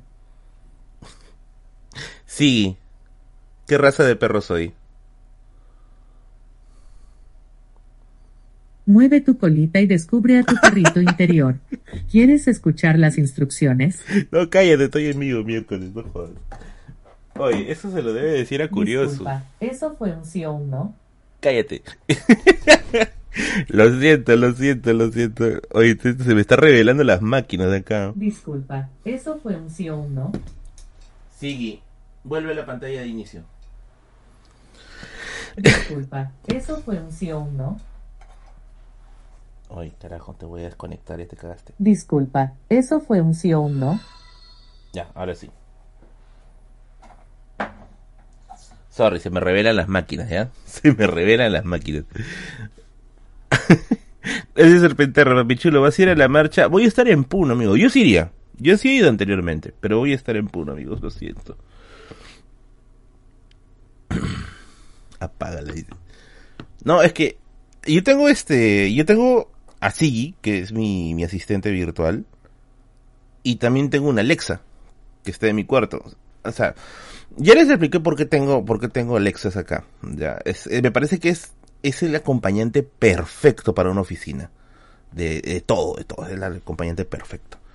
Así que, que, que yo lo utilizo bastante porque me organiza mi agenda, me busca definiciones, me, me, me avisa de algunas cosas que, el- que algunos datos que estoy buscando a veces en el momento. Es como un Jarvis, ahí está, como una suerte de Jarvis. Y no se pelean, no, no, están separadas, están separadas. ya. Tiene dos mujeres, su carta dice. Ah, ya, les decía, ahora sí. Eh, este es un consejo para, para la FIL. Bueno, con base a la experiencia del año pasado. El año pasado habían convocado un montón de influencers de, de creación de contenido, eh, de contenido este, literario. Pero estaba revisando más o menos, muchos de ellos eran de literatura juvenil. Y ustedes saben que yo no tengo absolutamente nada contra la literatura juvenil, o sea, nada, nada malo, porque yo creo que es una forma de acercarse, pero yo creo que los lectores de, de la FIL, o sea, son más variados, mucho más variados. Por ejemplo, creo que yo era el único que hacía revisión del libro de ciencias sociales. Y eso, ni, siquiera totalmente de ciencias sociales, de historia específicamente. Entonces yo creo que deberían haber añadido más, ¿no? Más creadores de contenido de otras ramas de libros, ¿no? Por ahí incluso hasta, hasta creadores de contenido bibliófilos, que sí hay un par por ahí, ¿ah? Entonces, eh, me parece que eso, eso como que les faltó. Ya no sé si este año lo habrán compensado, no lo sé, pero tiene, tiene, tiene que haber, tiene que haber más variedad, por favor. Please, please, please. Gracias, Xenobite. Ah, para tu truchita frita en Puno York. Gracias, bebé. Gracias, gracias, gracias. Han llegado un par de ellas, pero que vamos a leer. Y voy a contarles una anécdota, ¿ya? Porque no sé contar anécdotas hoy día. ¿Cómo hago para trabajar de vender libro en la FIL? Si quieres trabajar de vendedor de libros, tienes que contratarte con alguna editorial que está ahí dentro de la FIL. Si quieres vender libros en la FIL, creo que van a priorizan a la gente de la Cámara Peruana del Libro. Pero no es nada barato, es, es carito. Es muy, muy carito. A ver, Edgar dice, recomendaciones para comprar escritorio en Parque Industrial en vez. Por cierto, yo historia de vez, mm, todavía no, pero es una buena sugerencia. ¿Qué, te puedo recomendar para escritorios? O sea, no, no, o no sé. Yo te recomendaría que mejor lo saques en Muebles Andina. Que ya, bueno, ya cumplimos nuestro tiempo de patrocinio, pero yo sí doy fe, de verdad. Ya ahorita no estoy obligado a decirlo, pero yo doy fe de que los Muebles Andina tienen muy, muy buena calidad. O sea, de hecho, esta biblioteca está hecha con, con su calidad y está perfecto. Y eso. Y Julio César. ¡Oh, muchas gracias otra vez, Julio César! Todas las personas que vamos a Airbnb estamos dispuestos a escuchar un concierto. no, es que no, yo sí me palteo, amigo, lo siento, yo sí me palteo.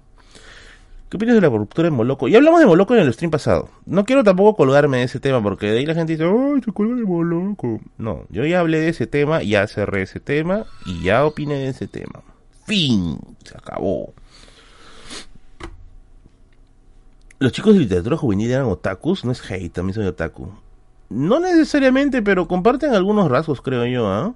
Por ejemplo, una, una chica que, que atiende en una librería, ay, que se me dio el nombre de su librería, chivola, es bien chivola. Eh, consume mucho, mucha literatura juvenil y creo que también le gusta a los japoneses, así que quizá por ahí hay gustos, ¿no? Por eso. Eh, ¿Alguna vez has hecho concierto de baño de Jato de Cruz? de mi crush, no, pues ¿quién, quién está en el baño de su crush? Tendría que estar en un baño en China. Eh, pero no, sí, sí he hecho conciertos en baños ajenos, sí, sí, ha sido una experiencia muy uh, ¿no? Y eso, y eso, y eso, y eso. Y eso. Les voy a contar una anécdota, ¿ya? A ver.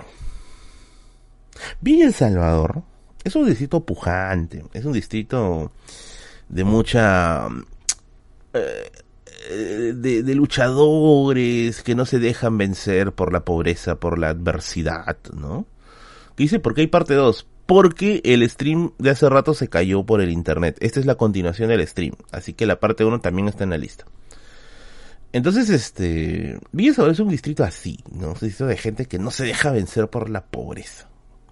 Y obviamente en el transcurso en el que tú vences la pobreza pasan cosas de momentos Latinoamérica. ¿Y qué sucedió? Esto sucedió cuando yo estaba en primaria, ¿ya? Estaba en qué año? Estaba, estaba, estaba... Creo que estaba en quinto de primaria, ¿ya? Quiero poner contexto. Yo estaba en quinto de primaria en el año 1999, si no me equivoco, ¿ya? Es un año ya medianamente lejano. Y yo pues estudiaba en un colegio particular, pero un colegio particular chiquito en ese tiempo, en la que tú sabes que los colegios particulares no tienen mucho alumnado. El alumnado es muy, muy corto, muy poco, ¿no? Y básicamente todos los alumnos se conocen, ¿no? Ahí adentro, ¿no?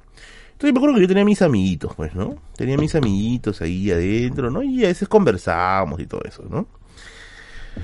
Y un día... Estás viejo, mano. Estoy viejo, yo tengo 33 años. Y un día pasó una, pasó mi momento canónico. Llegó un vendedor de pececitos. No sé si ustedes se acordarán que hubo un tiempo en que afuera del colegio, en que afuera del colegio eh, vendían pececitos. O sea, vendían de todo, ya, salchipapas en, en, así en cuadraditos y todo, ¿no? Y un día llegó un pata vendiendo pescaditos. Bueno, nosotros le decimos pescaditos, son pececitos, ¿no? Vendían pececitos, ¿no? Y nosotros dijimos, pescaditos, pescaditos, pescaditos, ¿no? Y nos acercamos y dijimos, ¿cuánto está? Y el tío nos dijo, está... ¿Cuánto está? Este está un sol, este está tres soles y este está cinco soles. Y nosotros, a la mierda, ¿no? A ver, acá hay que poner contexto porque veo que hay mucha población joven acá en los años 90, un sol era como miércoles de plata. O sea, con un sol tú comprabas 10 panes. Ojo, ojo, un sol era un huevo de plata. ¿Ya?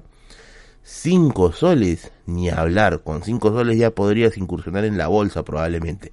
¿Ya?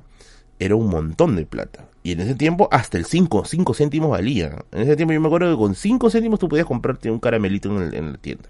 Ahora 5 céntimos te vale de nada, pero pues, no. Entonces, este, yo me acuerdo que en ese tiempo, pucha, tener un sol, estar en primaria y tener un sol ya era gigante. Yo me acuerdo que yo llevaba 10 céntimos, 20 céntimos. Yo me acuerdo que en, mi colegio, en ese colegio que les cuento, vendían pancito con jamonada a, a 50 céntimos. O a 30 céntimos que era, ¿ya?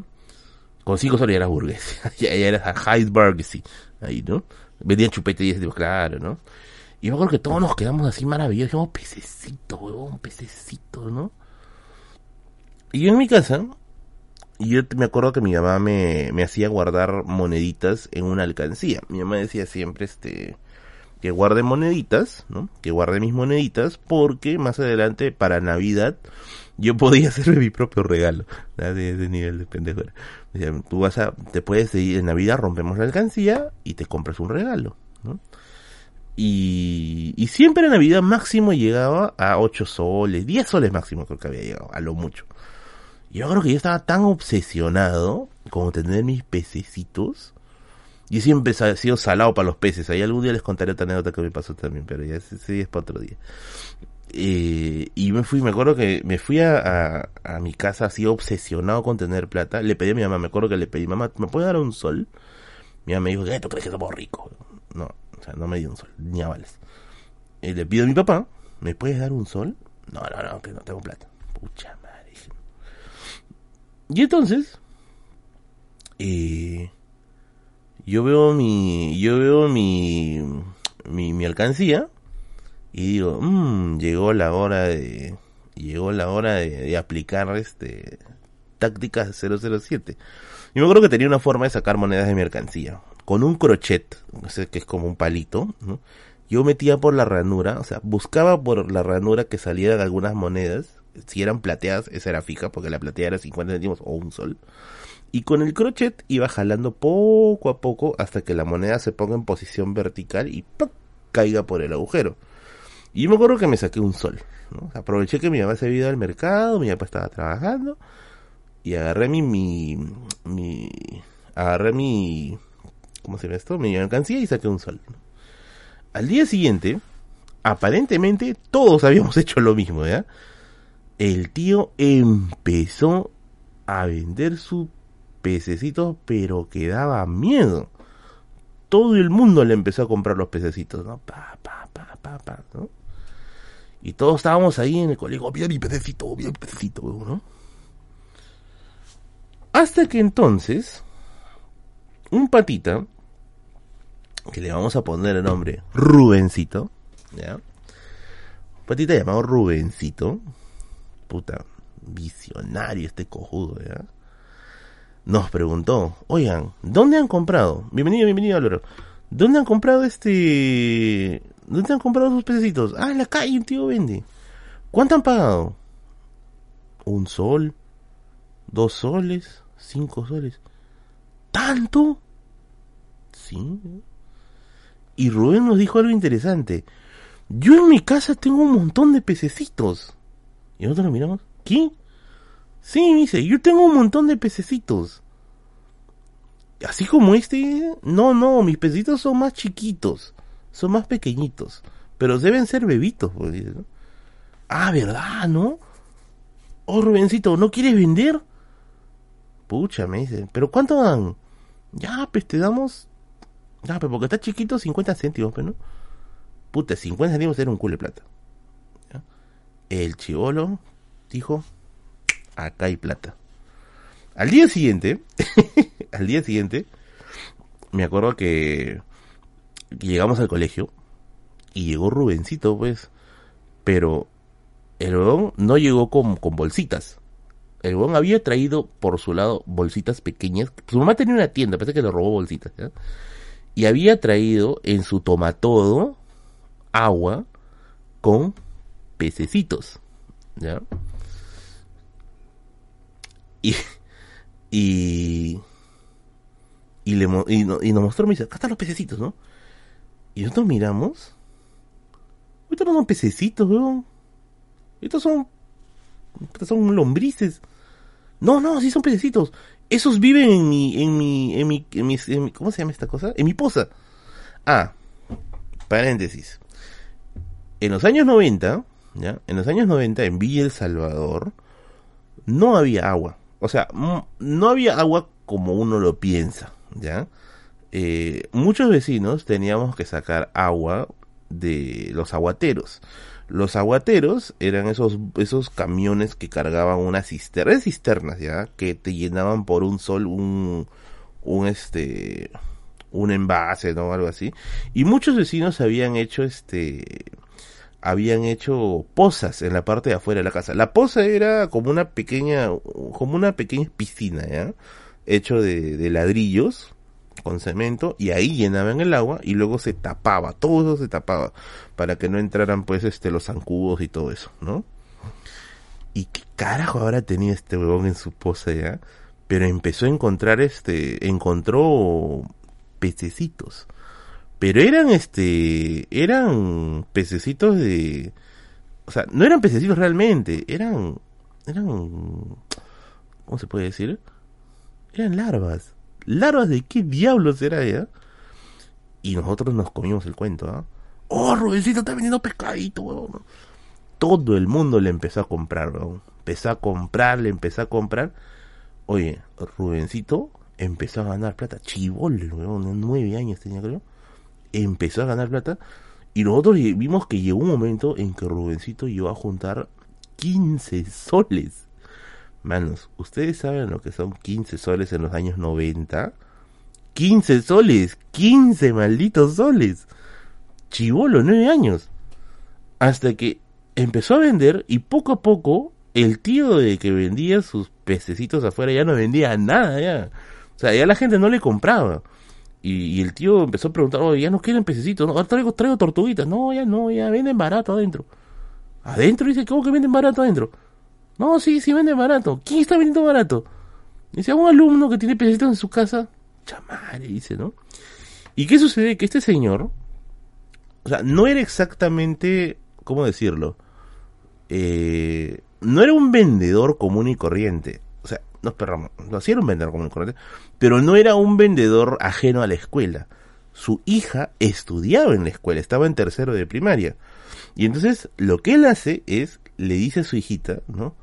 Averíguame quién carajo está vendiendo pescados en el colegio que me acaban de cagar el negocio y ya no puedo pagar tu mensualidad. ¿Y qué cosa sucedió? Pues que, que Rubencito aparentemente ya se le acabaron las larvas y ya no tenía que vender. Ya no tenía que vender y la gente seguía. En el mismo de los cómics de Dragon Ball, dice. Y la gente seguía. No, que yo quiero mi pescadito, quiero pescadito, ¿no? Y Rubencito dijo, tengo que buscar más, ¿no? Y entonces, el gran Rubencito se dio cuenta que el colegio, ¿ya? dice, ¿y ustedes qué hacían con los peces? Ahí te voy a contar eso. No eran peces, eran, eran, eran, eran este, larvas de algún tipo de bicho. Nosotros lo criábamos, me acuerdo que en la casa en una botella, y para nosotros esa botella era nuestra pecera. Bueno, la cosa es que Rubencito estaba buscando desesperadamente dónde, dónde encontrar este, nuevos pececitos. Y se dio cuenta que en el colegio había una poza de agua arriba. O sea, el colegio tenía su poza arriba. Y Rubencito escaló hasta arriba, abrió la poza y Rubencito dice, encontró un montón de pececitos. ¿Qué hizo el pata? Empezó a, empezó a, a recolectarlos toditos. Y en la tarde dijo, chicos, me he reabastecido, tengo nueva mercadería, ahora hay pececitos más grandes, porque te tiran más grandes. ¿eh? Y empezó a vender, ¿no? Y todos comprando. Pa, Y la chiquita, que la hija del, del vendedor, ¿no? Este... Le, le, le dijo, Rosito, ¿dónde sacas estos pececitos?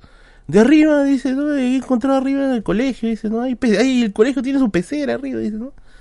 Y la chiquita le compró, porque una orden que había dado su papá era que le compre el pececito. Y el tío se lo llevó. ¿ya? la chica se lo llevó y le mostró a su papá, papá, mira, estos son los pececitos que están vendiendo en el colegio, ¿no? El tío miró y dijo, ¿qué? ¿Dónde encontré esto? En la poza del colegio. Oye, pero ustedes esa poza la utilizan para lavarse. Sí, y era cierto. ¿ah? O sea, terminando educación física, esa poza abastecía de agua a todo el colegio.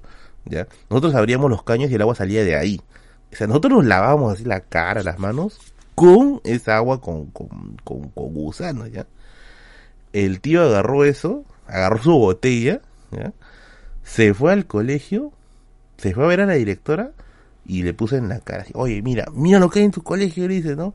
Puta que está acá, está este, que tu colegio tienes que desinfectarlo, ¿cómo vas a, cómo vas a tener esta cosa en la pose? Encima me cagas el negocio, weón. El tío le puso, pero una, un, o sea, yo intuyo que la habrá, la habrá amenazado a la, a la directora ya con denunciar y con no sé qué cosa. La cosa es que al día siguiente nada más, al día siguiente nada más, eh, empezó el proceso de desinfección del, de la poza del colegio, ¿ya?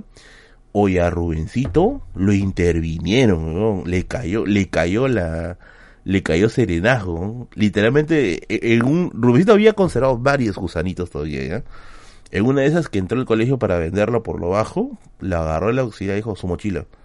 No, no, que no, su mochila. Y abrieron, le encontraron y sacaron el tomato y lo encontraron. Ahí estaban flotando esas cosas ahí, ¿no? Decomisado. No, que mi mercadería, weón. No, que no deja maldita sea, libre mercado, iba a la libertad, carajo, ¿no? Nada, decomisado, weón. Y así fue como cayó el negocio de Rubencito.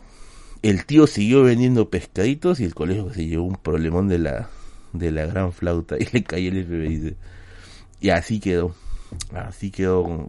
Pero Rubencito hizo plata. Eso sí no lo voy a negar, ¿ya? No tenía licencia para vender de Rubencito hizo plata. Yo le, yo le calculo, yo le calculo que Rubencito habrá ganado sus 40 lucas. Más o menos, ¿ya? Eh, ¿Qué pasó con tu pececito? Se murió, pues. Esa cosa era un gusano. Se terminó muriendo. Así mataron un empresario. ya, pues, y ahí quedó. Y ahí quedó. El tío monopolizó la venta de pescaditos. No, de ahí loca otro. Vino otro tío. Puta, este tío vendía loritos, weón. Y yo recuerdo que había una guerra. El tío de los loritos versus el tío de los pescaditos, weón. O sea, yo intuyo que entre ellos habrá habido una rivalidad. Pero al poco tiempo llegó el tío de los loritos. Y ahí se, ahí se, se dividió su público, los que compraban pescaditos y los que compraban loritos, ¿no? Ahí en el camino. Tráfico de animales escolares. Una vez me acuerdo que incluso llegó un tío vender una iguana. Pero pues sí pedía caro por la iguana. 50 soles pedía por la iguana. Que pues, son 50 soles de los años 90. Son 50 soles de los años 90. O sea, uno tiene que conocer uno tiene que conocer ahí el, más o menos el valor del, dinero en esas épocas para que pueda realmente saber cuánto costaban ese tipo de cosas. Tim Lorito. Pero bueno. El tío de los peces salía perdiendo, sus peces morían a los dos días. Yo recuerdo que en una ocasión el tío trajo un ajolote. ¿Ya? El tío este de los pescaditos trajo un ajolote. No sé si saben qué es un ajolote. Es una especie de anfibio bien conocida en México. Pero es bien bonito porque es rosadito. O sea, es de un color medio rosadito. Rosadito, este aperlado. Y en la cabeza tiene como una especie de antenas. O sea, no son antenas, sino como una especie de tentáculos. Pero es bien bonito. Yo me acuerdo que nosotros lo vimos y el tío lo vendía como un... O sea, supuestamente el tío decía que era una, una rana, ¿ya? Pero no era una rana. Y nosotros lo vimos y dijimos, ¡Un dragón! El tío está vendiendo un dragón, un dragón, un dragón. Oye, el tío dejó de... Dejó de el tío este, ¿cómo se puede decir? Dejó de decirle rana y empezó a decir, dragón, lleve su dragón, lleve su dragón, ¿no? ¿Cómo consiguió el ajolote? No tengo ni idea, pero ojo, sí venden ajolotes, ¿ah? Cuando uno va a un acuario y encuentra ajolotes, o sea, como estoy volviendo de animal. No, sí, sí, sí recuerdo. Ese es un ajolote. Claro, sí, sí, sí, es esto.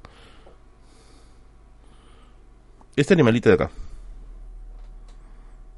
Ya, ese, ese vendía, ¿no? Ese vendía. Y, y me acuerdo que todos los chivos le decíamos, ¡Un dragón! ¡Un dragón! ¡Están vendiendo un dragón, ¿no? Y, el tío empezó a venderlo así. Dragones, compre su dragón, compre su dragón. Y yo me acuerdo que la primera vez que lo trajo, un chico se lo compró, ¿ya? Ojo, dice están como 100 dólares, no sé exactamente cuánto estén, pero el tío lo vendía a 50 soles. Y había una, un par de chicos en el colegio que tenían plata, que sí tenían dinero. O sea, a ver, bien seguro todos éramos misios, ¿ya? Pero dentro de los misios estos eran los menos misios, porque sus, padres creo que sí tenían como que un negocio y eso, ¿no?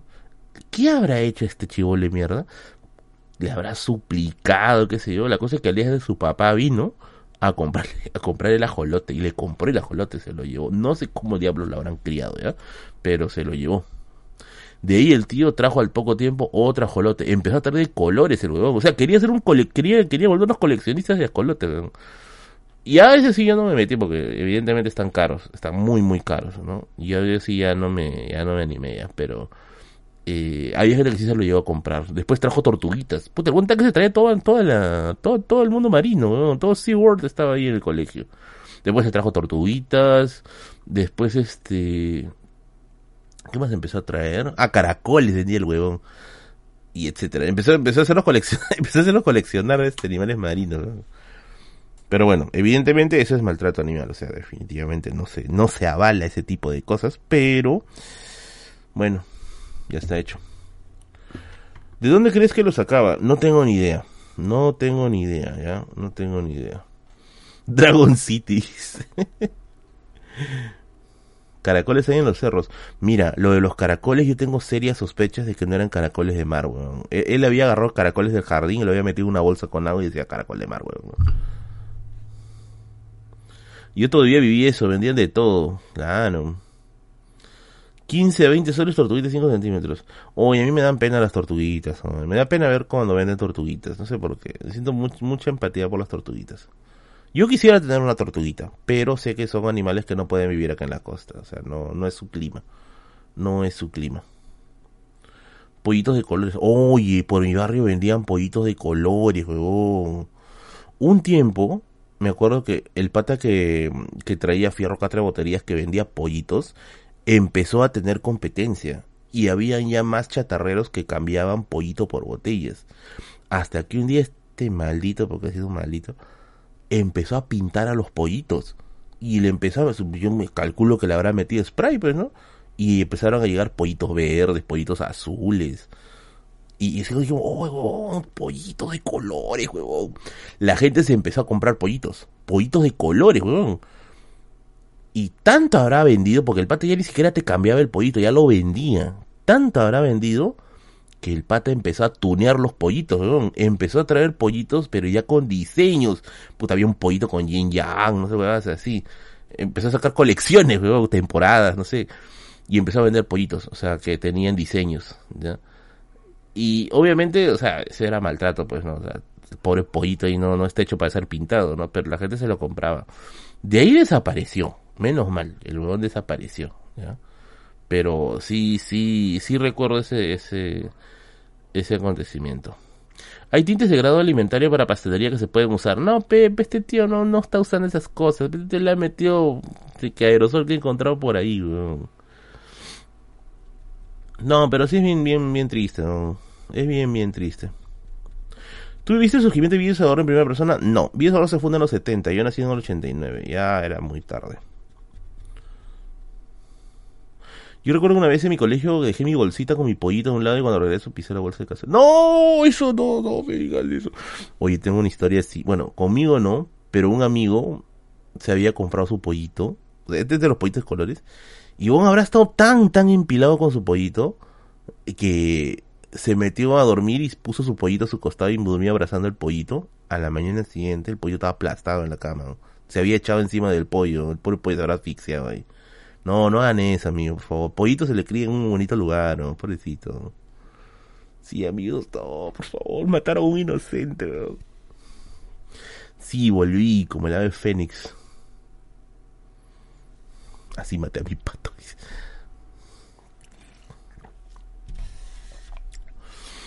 No sé, yo quisiera, miren, yo quisiera criar gallos de pelea, pero no para hacerlos pelear, sino para coleccionar por sus razas. porque son bien bonitos. Los gallos, los gallos de pelea son bien, bien bonitos. No me gusta la pelea de gallos. O sea, yo considero que es todavía una afición barbárica.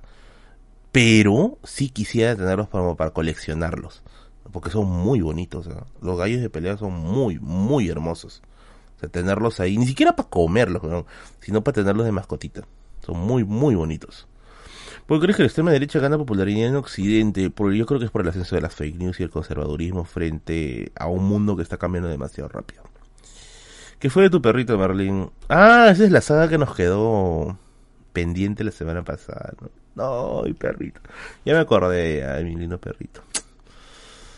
No quiero recordar muchas cosas todavía, porque sí me chocó un poquito que mi perrito se tengamos tengamos que tomar una decisión difícil y que finalmente el perrito se duerma. No quiero decirlo de otra forma porque suena horrible. Los gallos de pelea en comida son más duros que la petrimitriz. No, yo quisiera tenerlos para coleccionar. Para coleccionar mis gallitos de, ahí de, pero de verdad de colores, ¿no? Porque coleccionismo es bonito y mi amigo Daniel Martel lo sabe. Así es, ¿quieres aprender de monedas, billetes y toda clase de elementos coleccionables en el mundo de la numismática? Pues puedes aprender con mi amigo Daniel Martel acerca de este hermoso mundo de las monedas raras, los billetes raros y todo lo que se pueda coleccionar en este aspecto. Suscríbete a su canal porque, porque, porque está muy cerca de llegar a 200 mil suscriptores y si lo hace va a sortear entre ustedes una moneda de oro certificada. Así es, para que puedas tener ahí en tu colección. Ojo, pestaña y ceja, Daniel Martel no se deja, no se deja no se deja engañar porque ustedes son unos suscriptores muy pero muy buenos para él. Por otro lado, también te aviso de que si quieres ver cómo se hace una subasta de monedas de billetes raros, él también hace subastas de billetes y monedas, incluso también puedes participar, incluyendo si es que estás en otros países, también hay forma de que puedas participar y ganar alguna de sus subastas de monedas y billetes raros. Así es, síguelo ahí en su canal de YouTube, Daniel Martel, para que aprendas de monedas y billetes. Hay mucha gente aficionada a numismática. Merlin, los gallos de pelea por instinto pelean para sacar toda esa energía. Tienen que hacer un gimnasio personalizado para botar toda esa energía. Pucha, no sé. Eso me han dicho, pero no sé. Yo, yo sí no quisiera que se vayan a, mecharme. Yo no estoy, no estoy, la liga Pokémon.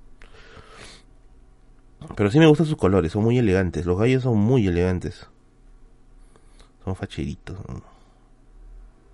A ver, Julio César, dice, ah, vamos a añadir a Julio César. Dice, en mi colegio compraban un pan con pollo 50 céntimos. Oh, 50 céntimos un pan con pollo. ¿Cuánto está un pan con pollo ahora? Está un sol 70, creo. Gracias, gracias, gracias, amigo. Ay, chucha, me voy un cero. Sí, um, no, yo, yo siento que, yo siento que para mí hubo un cambio gigante a mí me gusta el pan con pollo, ¿ya? Me encanta, me encanta el pan con pollo. Pero yo siento de que yo adquirí otra dimensión cuando probé el pan con pollo con apio. El pan con pollo con apio, o sea, desde la invención de la escritura, debe haber sido una de las mejores cosas que se le ha ocurrido al ser humano. El pan con pollo con apio es rico, a más no poder, es demasiado, demasiado, demasiado rico. No sé por qué hay gente que no le gusta. Es, es este, es muy bueno. Terminaste dopado. Es muy bueno. A mí me encanta. Muy, muy rico. Estamos hablando de cosas serias, dice. No, en serio. Report, dice. Marley, yo tenía patos que dice. Ay, carajo. Yo tenía patos cuando era niño. Un día regresé y habían hecho arroz con pato. Lo comí llorando, dice. Miren, a ver. Yo tenía gallinas en mi casa, pero nunca llegué a desarrollar ese vínculo con la gallina. O sea, nunca, nunca llegué a desarrollar un vínculo como que de entrenador Pokémon con, con la gallina. Nunca. O sea, siempre decía, ah, bueno, es mi gallina, pero... Y es eso, ¿no? Porque en mi casa sí, sí la harían, sí le... Sí la, sí la cocinaban, ¿ya? Pero no es que yo desarrollé un vínculo enorme con la gallina, ¿no? O sea, yo normal decía, bueno, ya se fue, pues se fue, pues, ¿no? Con lo que sí desarrollé un vínculo muy fuerte fue con mi conejo. Yo tenía un conejito. Y este conejito, eh, finalmente, Se murió. Comió este. ¿Cómo se llama? Creo que comió culantro o perejil. La cosa es que el culantro o el perejil eh, los lo fulminó. O sea, lo fulminó. Y fue bien, bien, bien feo. Bien, bien feo. Ver a mi conejito muerto ahí. Cuando le pones un nombre, creas un vínculo. Sí, ese es, un, ese es cierto, ¿ah? Ese es cierto. También tenía un cordero. A mi corderito también lo sacrificaron. Ese sí que a mí me dolió un poco comer a mi corderito. Yo tenía un corderito acá. Dos veces tenía cordero. Mi conejo. ¿Qué más he tenido? yo he tenido un montón de animales, ¿ah? Yo he tenido conejo. Yo he tenido cordero. Yo he tenido tortuga. He tenido gallinas. He tenido patos. He tenido cuy. He tenido perdices. No. Perdices, no. Codornices. Codornices. Bueno, gatos, perros. Hubo un tiempo en que en mi casa había una cosa, o sea, el patio era bien grande. No sé si por la casa no estaba construida, solamente estaba construida adelante y atrás era un patio gigante que mi mamá lo había convertido en jardín. Y, y, me acuerdo, y estos son unos años bonitos que yo recuerdo, que al fondo de mi jardín tenía una plataforma como de, de, cemento y ahí, ahí en esa plataforma había un árbol enorme de pacay, o mediano de pacay. Y yo me acuerdo que yo de niño yo leía ahí. Yo me sentaba en el arbolito, me sentaba en la plataforma de cemento o me tiraba en la alfombra de cemento y me ponía a leer mis libros ahí, mis libros de cuentos. Y ahora solo dice curioso un break, encima tengo una mariposa. Y a los costados había jardines y en esos jardines habían este jaulitas para animales. Era bien bonito. Mi, mi casa de esos años era bien bonita. O sea, era una casa humilde, pero estaba bien organizada. Y yo recuerdo pues ahí, ahí haber leído ese, esa época mis, mis libritos ahí. Pero no, es, es, es bien este triste, ¿eh? Me gracias. no, de hecho cuando yo leí mi planta de naranja lima y cuando, cuando vi la descripción del lugar donde estaba Minguito, que era la planta, y la forma en cómo se distribuía la casa SC, yo te juro y dije, oh, este es mi jato, este es mi jato. Dice, yo tenía una oveja, se llamaba Cara, Cara, Carusa, Carulla. Un día de regreso la habían matado. No, y cocinado para toda la familia. No lo comí. Yo era el día siguiente sin comer nada de nada. Era como mi perrito. No, es que ya cuando tú desarrollas un vínculo con el animal, ya no quieres darle vuelta. Ya no dices, no, este es mi animal. ¿Tú viviste la era Nopusit? Creo que era para los piojos. Yo viví la era Nopusit, sí, sí recuerdo. Pero yo nunca he tenido problemas de piojos. Nunca, nunca, nunca. Eh, yo viví la era de Timolina Leonar. Porque no sé por qué en mi época todo el mundo nos daba fiebre. Timolina leonar para la fiebre, aceptil rojo. No sé por qué mi, vieja me hacía tragar aceptil rojo. Decía que el aceptil rojo era para que no se te infecte la garganta. No sé si realmente habrá sido para eso, ¿ya? Pero yo me acuerdo que tomaba aceptil rojo. Y hubo un tiempo, pucha, esto sí no se lo deseo a nadie. Esto no se lo deseo ni a los libertarios que me quieren ver muerto. Hubo un tiempo, no sé quién habrá sido el maldito que le habrá pasado la voz a mi mamá, que le dijo dale a tus hijos aceite de bacalao. El aceite de bacalao es lo peor que puede existir, es, es lo más repulsivo que puede existir en el mundo, ¿ya? El aceite de bacalao es, es horrible. Y me acuerdo que mi mamá había comprado aceite de bacalao. Todos los malditos días al mediodía tenía que tomar una cucharada de aceite de bacalao. Todo, todos los días. ¿Qué hice? También me pasó, a mí me gustaba. Hoy, ¿no? ¿Te, va a gustar aceite de bacalao? No, estás loco. No, todos los días a tomar aceite de bacalao. ¿Qué hice? El aceite de bacalao que venden ahora es saborizado a fresa, vainilla, chocolate y demás cosas. Tiene alto contenido de vitamina No, pero el mío era, el mío era sabor de bacalao. El mío era sabor a bacalao. Era horrible era asqueroso. Yo no te juro que no aguantaba. Ya. Dice, tomaba un poquito, estaba así vomitando. Yo le juro, le juro que mil veces prefiero comer tocos. O oler tocos, peor todavía. A tomar aceite de bacalao. horrible, terrible. No sé si ahora bien a la inteligencia, pero era horrible. Es como comer, imagínate tomar este, agua de surströmming, una cosa así. Cosa terrible. No, no, no, paso, paso, paso, paso. Eh, ah, el extracto de rana. Oigan, eso ha desaparecido, ¿no? Yo me acuerdo que antes en mis mercados, las señoras que vendían jugo tenían un... Muy aparte de vender jugo, tenían una fuente, o sea, una pecera llena de rana, ¿no? Y, y, yo recuerdo, no sé por qué, un tiempo se puso de moda A ver, Paul creo que está vinculado al mundo del, del, del tema de la salud, ¿ya? A ver si Paul tú nos puedes sacar de la duda. ¿Por qué tomaba tanta gente extracto de rana? Antes se encontraba en todos lados, ¿ah? Tú veías a la tienda, a la juguera de tu barrio y, y encontrabas un montón de ranas ahí flotando. Y, y la tía de la nada te agarraba, friaza la tía, agarraba la rana y plac, ¿no? La metía en la licuadora y pa, pa, verde, rojo, verde, rojo, verde, rojo, la rana te daba vueltas ahí. No, yo sí nunca me animé a tomar esa vaina, nunca, nunca, nunca, nunca me animé a tomar esa vaina. ¿no?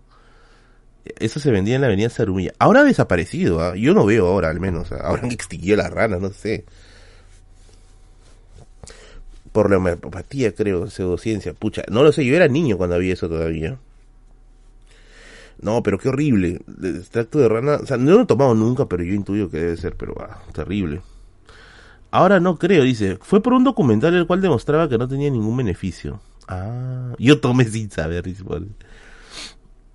No, yo sí, no, no, no, no quiero saber nada de eso.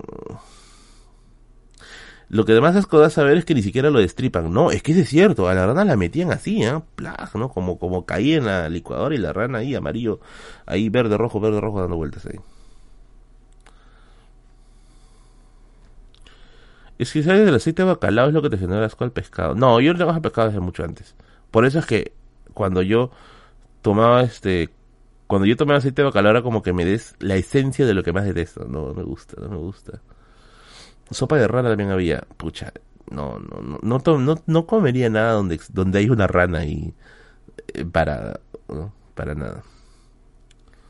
De seco la metían y se servían un vaso. Sí, es horrible. No, amigos, por favor, dígale no al maltrato de ranas, por favor. ¿No te gusta el pescado? No, lo aborrezco, nada. Hot de pescado, ¿qué es eso? No, eso es antinatural, por favor. Ahí sí me vuelvo conservadora. No, no, no, no, no puede haber hot dog de pescado, es imposible. Sopa de rana es rico, en hacerlo he probado. Pero es solo la carnecita, no toda la rana. ¿Saben qué es lo que yo quisiera probar? ¿Saben qué es lo que yo quisiera probar? Yo quisiera probar este suri. Yo quisiera probar suri. No sé por qué. El suri es un gusano. Es un gusano bien, bien, este, bien voluminoso. Que, que lo suelen asar en brasas. Eh, o, hacer hasta chicharrón incluso. El suri se ve rico. O sea, no sé por qué, ¿eh? Se ve rico. Llámeme loco, ¿eh? A ver, ¿qué dice Paul? Dice liberal lo cultural, conservador lo cualitario. en la época de Alan se hacía hamburguesa de pescado. Ah, bueno, ahí se entiende, ¿ya? Pero el, el suri, no, crudo no lo como ni a balas, ¿ya? Crudo, sí, no, no eso. Pero el suri sí me parece que se ve rico. Es como un chisito con vida, dice Lina Garay, no, lo dicen. Eh, eso. A veces te dan sapo por rana, no me imagino, en este país que es maravilloso de pasar estas cosas. ¿eh? ¿Hormigas culones? ¿Qué? ¿Quién, va a comer? ¿Se comen hormigas culones? Hormigas Kardashian vamos a comer. Mi papá dice que sabe a chicharrón de grasa. Es que se ve rico el suri. Yo a veces cuando veo el suri cuando lo están cocinando, yo digo, mmm, digo, ¿no? Se ve rico. Suri no es avestruz andino. No, bueno, no sé. Suri es ese gusano. Ese gusano, no sé qué será, pero se ve como un gusano. Eh, parece la canchita del ceviche. De, bueno, debe hablar de las hormigas. Debe ser. Prueba pipí de mono, dice. Ah, ese aquí dicen que es un infierno, ¿eh? el pipí de mono. Cuando vayas al lago Titicaca, pregunta a sus ranas y por qué están en peligro de extinción. Ah, que yo sepa, claro, en el Titicaca hay unas ranas gigantes. Son enormes, ¿no? unos zapazos, ¿no? Los sapos van y los sodomizan a curiosos, ¿no? Sapo borrana, Niquitos creo que es Suri, pero también me encanta. ¿Saben dónde he visto Suri? Hay unos terminales, a ver, claro, cuando uno tiene plata y quiere viajar por tierra, uno compra su pasaje en Cruz del Sur, ¿no? O en alguna empresa grande, ¿no? Cuando estás más o menos misión, te vas pues a, al terminal de, del, del, al terminal de que está en el Cono Norte por el Plaza Norte o al terminal a Tocongo. Ahí ya compras tu pasaje ya más baratito, ¿no? Pero si estás recontra misión, yo creo, porque más o menos lo he visto así, ya te vas a los terminales underground, pues, ¿no? Como por ejemplo esos terminales así medio raros que hay por, por, por, por la Victoria, cerca polvos azules, hay unos terminales bien raros, bien, bien random, ¿ya? Y yo he visto que allí, en esos terminales, hay una calle que venden pura comida de la selva. Y yo he visto que venden suri. Un día casi compro. Estaba pasando por ahí, pero estaba apurado en lo malo. Casi, casi, casi compro el, el suri de ahí. Y dije, me animo, no me animo, me animo, no me animo. Al final, como que el tiempo no me daba y ya no, no leía. Y a la siguiente vez que vaya, quizá lo encuentro. Quizá, quizá lo encuentro.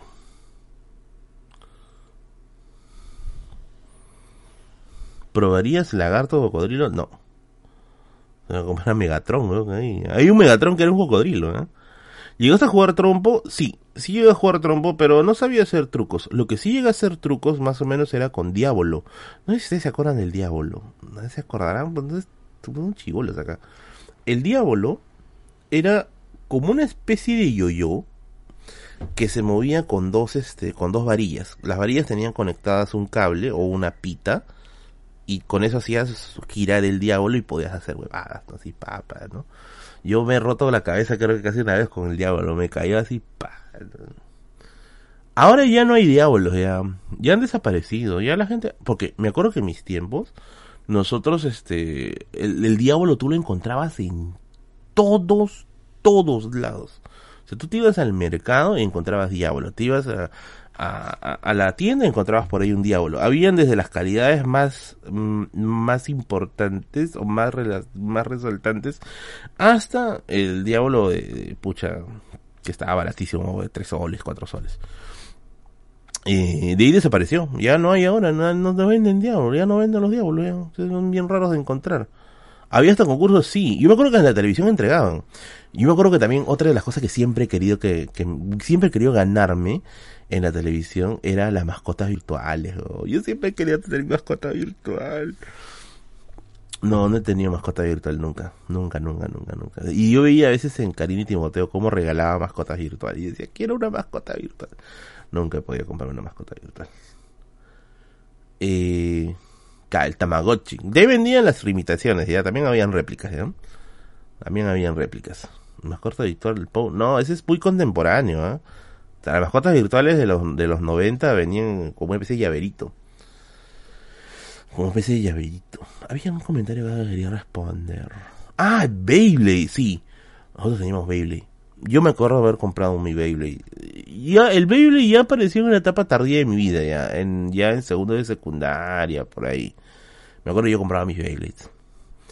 Y nosotros hacíamos concursos de Beyblade. Aunque me parece siempre que el concurso de Beyblade siempre era medio, medio, medio raro, ya, porque o sea, en teoría, yo, no sé física, ¿ya? Pero en teoría el Beyblade más pesado siempre ganaba. Me acuerdo que en el mercado comenzaron a vender Beyblades cada vez más pesados. Tenían aros de metal y no sé qué Y mi pata que compraba Beyblade de un sol, puta, todo era de plástico. Me acuerdo que le caía el Beyblade del otro encima, pa, se rompía ahí. Hasta que un amigo, eh, ah, ¿dónde lo jugábamos? En tinas. Me acuerdo que nosotros de barrio sacábamos la tina de nuestras madres, lo sacábamos a la calle y comenzamos a jugar en la tina. Hasta que un pata le regalaron su estadio Beyblade. No sé cómo carajo le habrán regalado, pero le regalaron un estadio Beyblade. Y jugamos en su estadio Beyblade, hacíamos torneo y todo. También fui a la era del chipitaps, metías un trombo para molestar. También viví la era de los chipitaps, ¿no? Cuando la gente jugaba con sus tazos. ¡Pa! Oigan, ¿saben quién mató el chipitaps? La informalidad, bro. La informalidad mató los chipitaps, ¿Saben por qué? Lo que pasa es que nosotros jugábamos chipitados con los tabs de Pokémon. A ver, los que han vivido los inicios del 2000, todos, absolutamente todos los chicos, yo intuyo que todos ya, eran fans de coleccionar los tabs de Pokémon. Los clásicos tabs de Pokémon. Y la clásica era jugar en torres, ¿no? Tú armabas tu torre y los tabs que volteabas te los llevabas. Y yo era fan de jugar esa vaina, o sea, decidí de jugar con mis tabs. Yo me acuerdo que tenía un Dragonite, un Dragonite que era rarito de conseguir, ¿eh? muy raro de conseguir, tenía mi Dragonite, siempre, siempre terminaba apostando mi Dragonite, nunca lo perdí. Bueno, ahora sí ya lo perdí donde diablos estará, pero sí jugaba. Entonces, ¿qué cosa sucedió? Que hasta ese día, todo el mundo jugaba con eso, ¿ya? Con los tabs de Pokémon. Hasta que en el mercado, ustedes se deben acordar, weón empezaron a sacar tabs Hulk. Eran unos tabs gruesos, pesados y que tenían encima Hulk ahí en alto relieve. Esa cosa volteaba todo. Esa cosa volteaba todo. Y si tú ibas a jugar con tu super tazo, ese, ese tabs de Hulk enorme y grueso, tú ya ganabas ya. Me acuerdo que empezaron a banear ese tab, decían, no, no, esa hueá no se usa, no, no usamos, no usamos esa vaina, no, no, no, no. Después comenzaron, los rompetaps eran, ¿no? Sí, ya me de los rompetaps. Y eh, la gente empezó a coleccionar esos rompetaps, ¿no? Y ya con eso se desnaturalizó el juego. Ya, ya ese no, la hueá, ¿no? Paso, paso, paso. Eh, ¿Qué más se había puesto de moda en esos años? A verlo. Está, las Pepsi Car, que son antiguas, más antiguas. Yo tenía mis Pepsi Car, las vendí por necesidad, amigos. Eh, bueno, Canicas es que está de moda todo el tiempo, siempre. Cometas, ¿no? Un tiempo sí, me acuerdo que mi jato parecía barrio japonés, ¿no? con cometitas volando ahí. Bien bonito, bien bonito. Ya en otra ocasión conversamos de los años 90 ya. Sí me estoy cayendo de sueño, amigos, lo siento. Yo estoy cansado. Bueno, ahora sí, cuídense, nos vemos. Mira, hemos hecho una hora extra de stream, ¿eh? prácticamente. Una hora extra de stream, carajo. Nos vemos eh, Ojo, esta semana no va a haber Radio Misterio porque voy a estar en Puno y no tengo señal, no tengo buena señal allí, así que vamos a pasarlo para la siguiente. Eh, creo que puedo hacer una edición especial de más tiempo, ¿ya? Para poder hacerle todo eso. Cuídense y nos vemos hasta la próxima semana. Besitos. Chao, chao.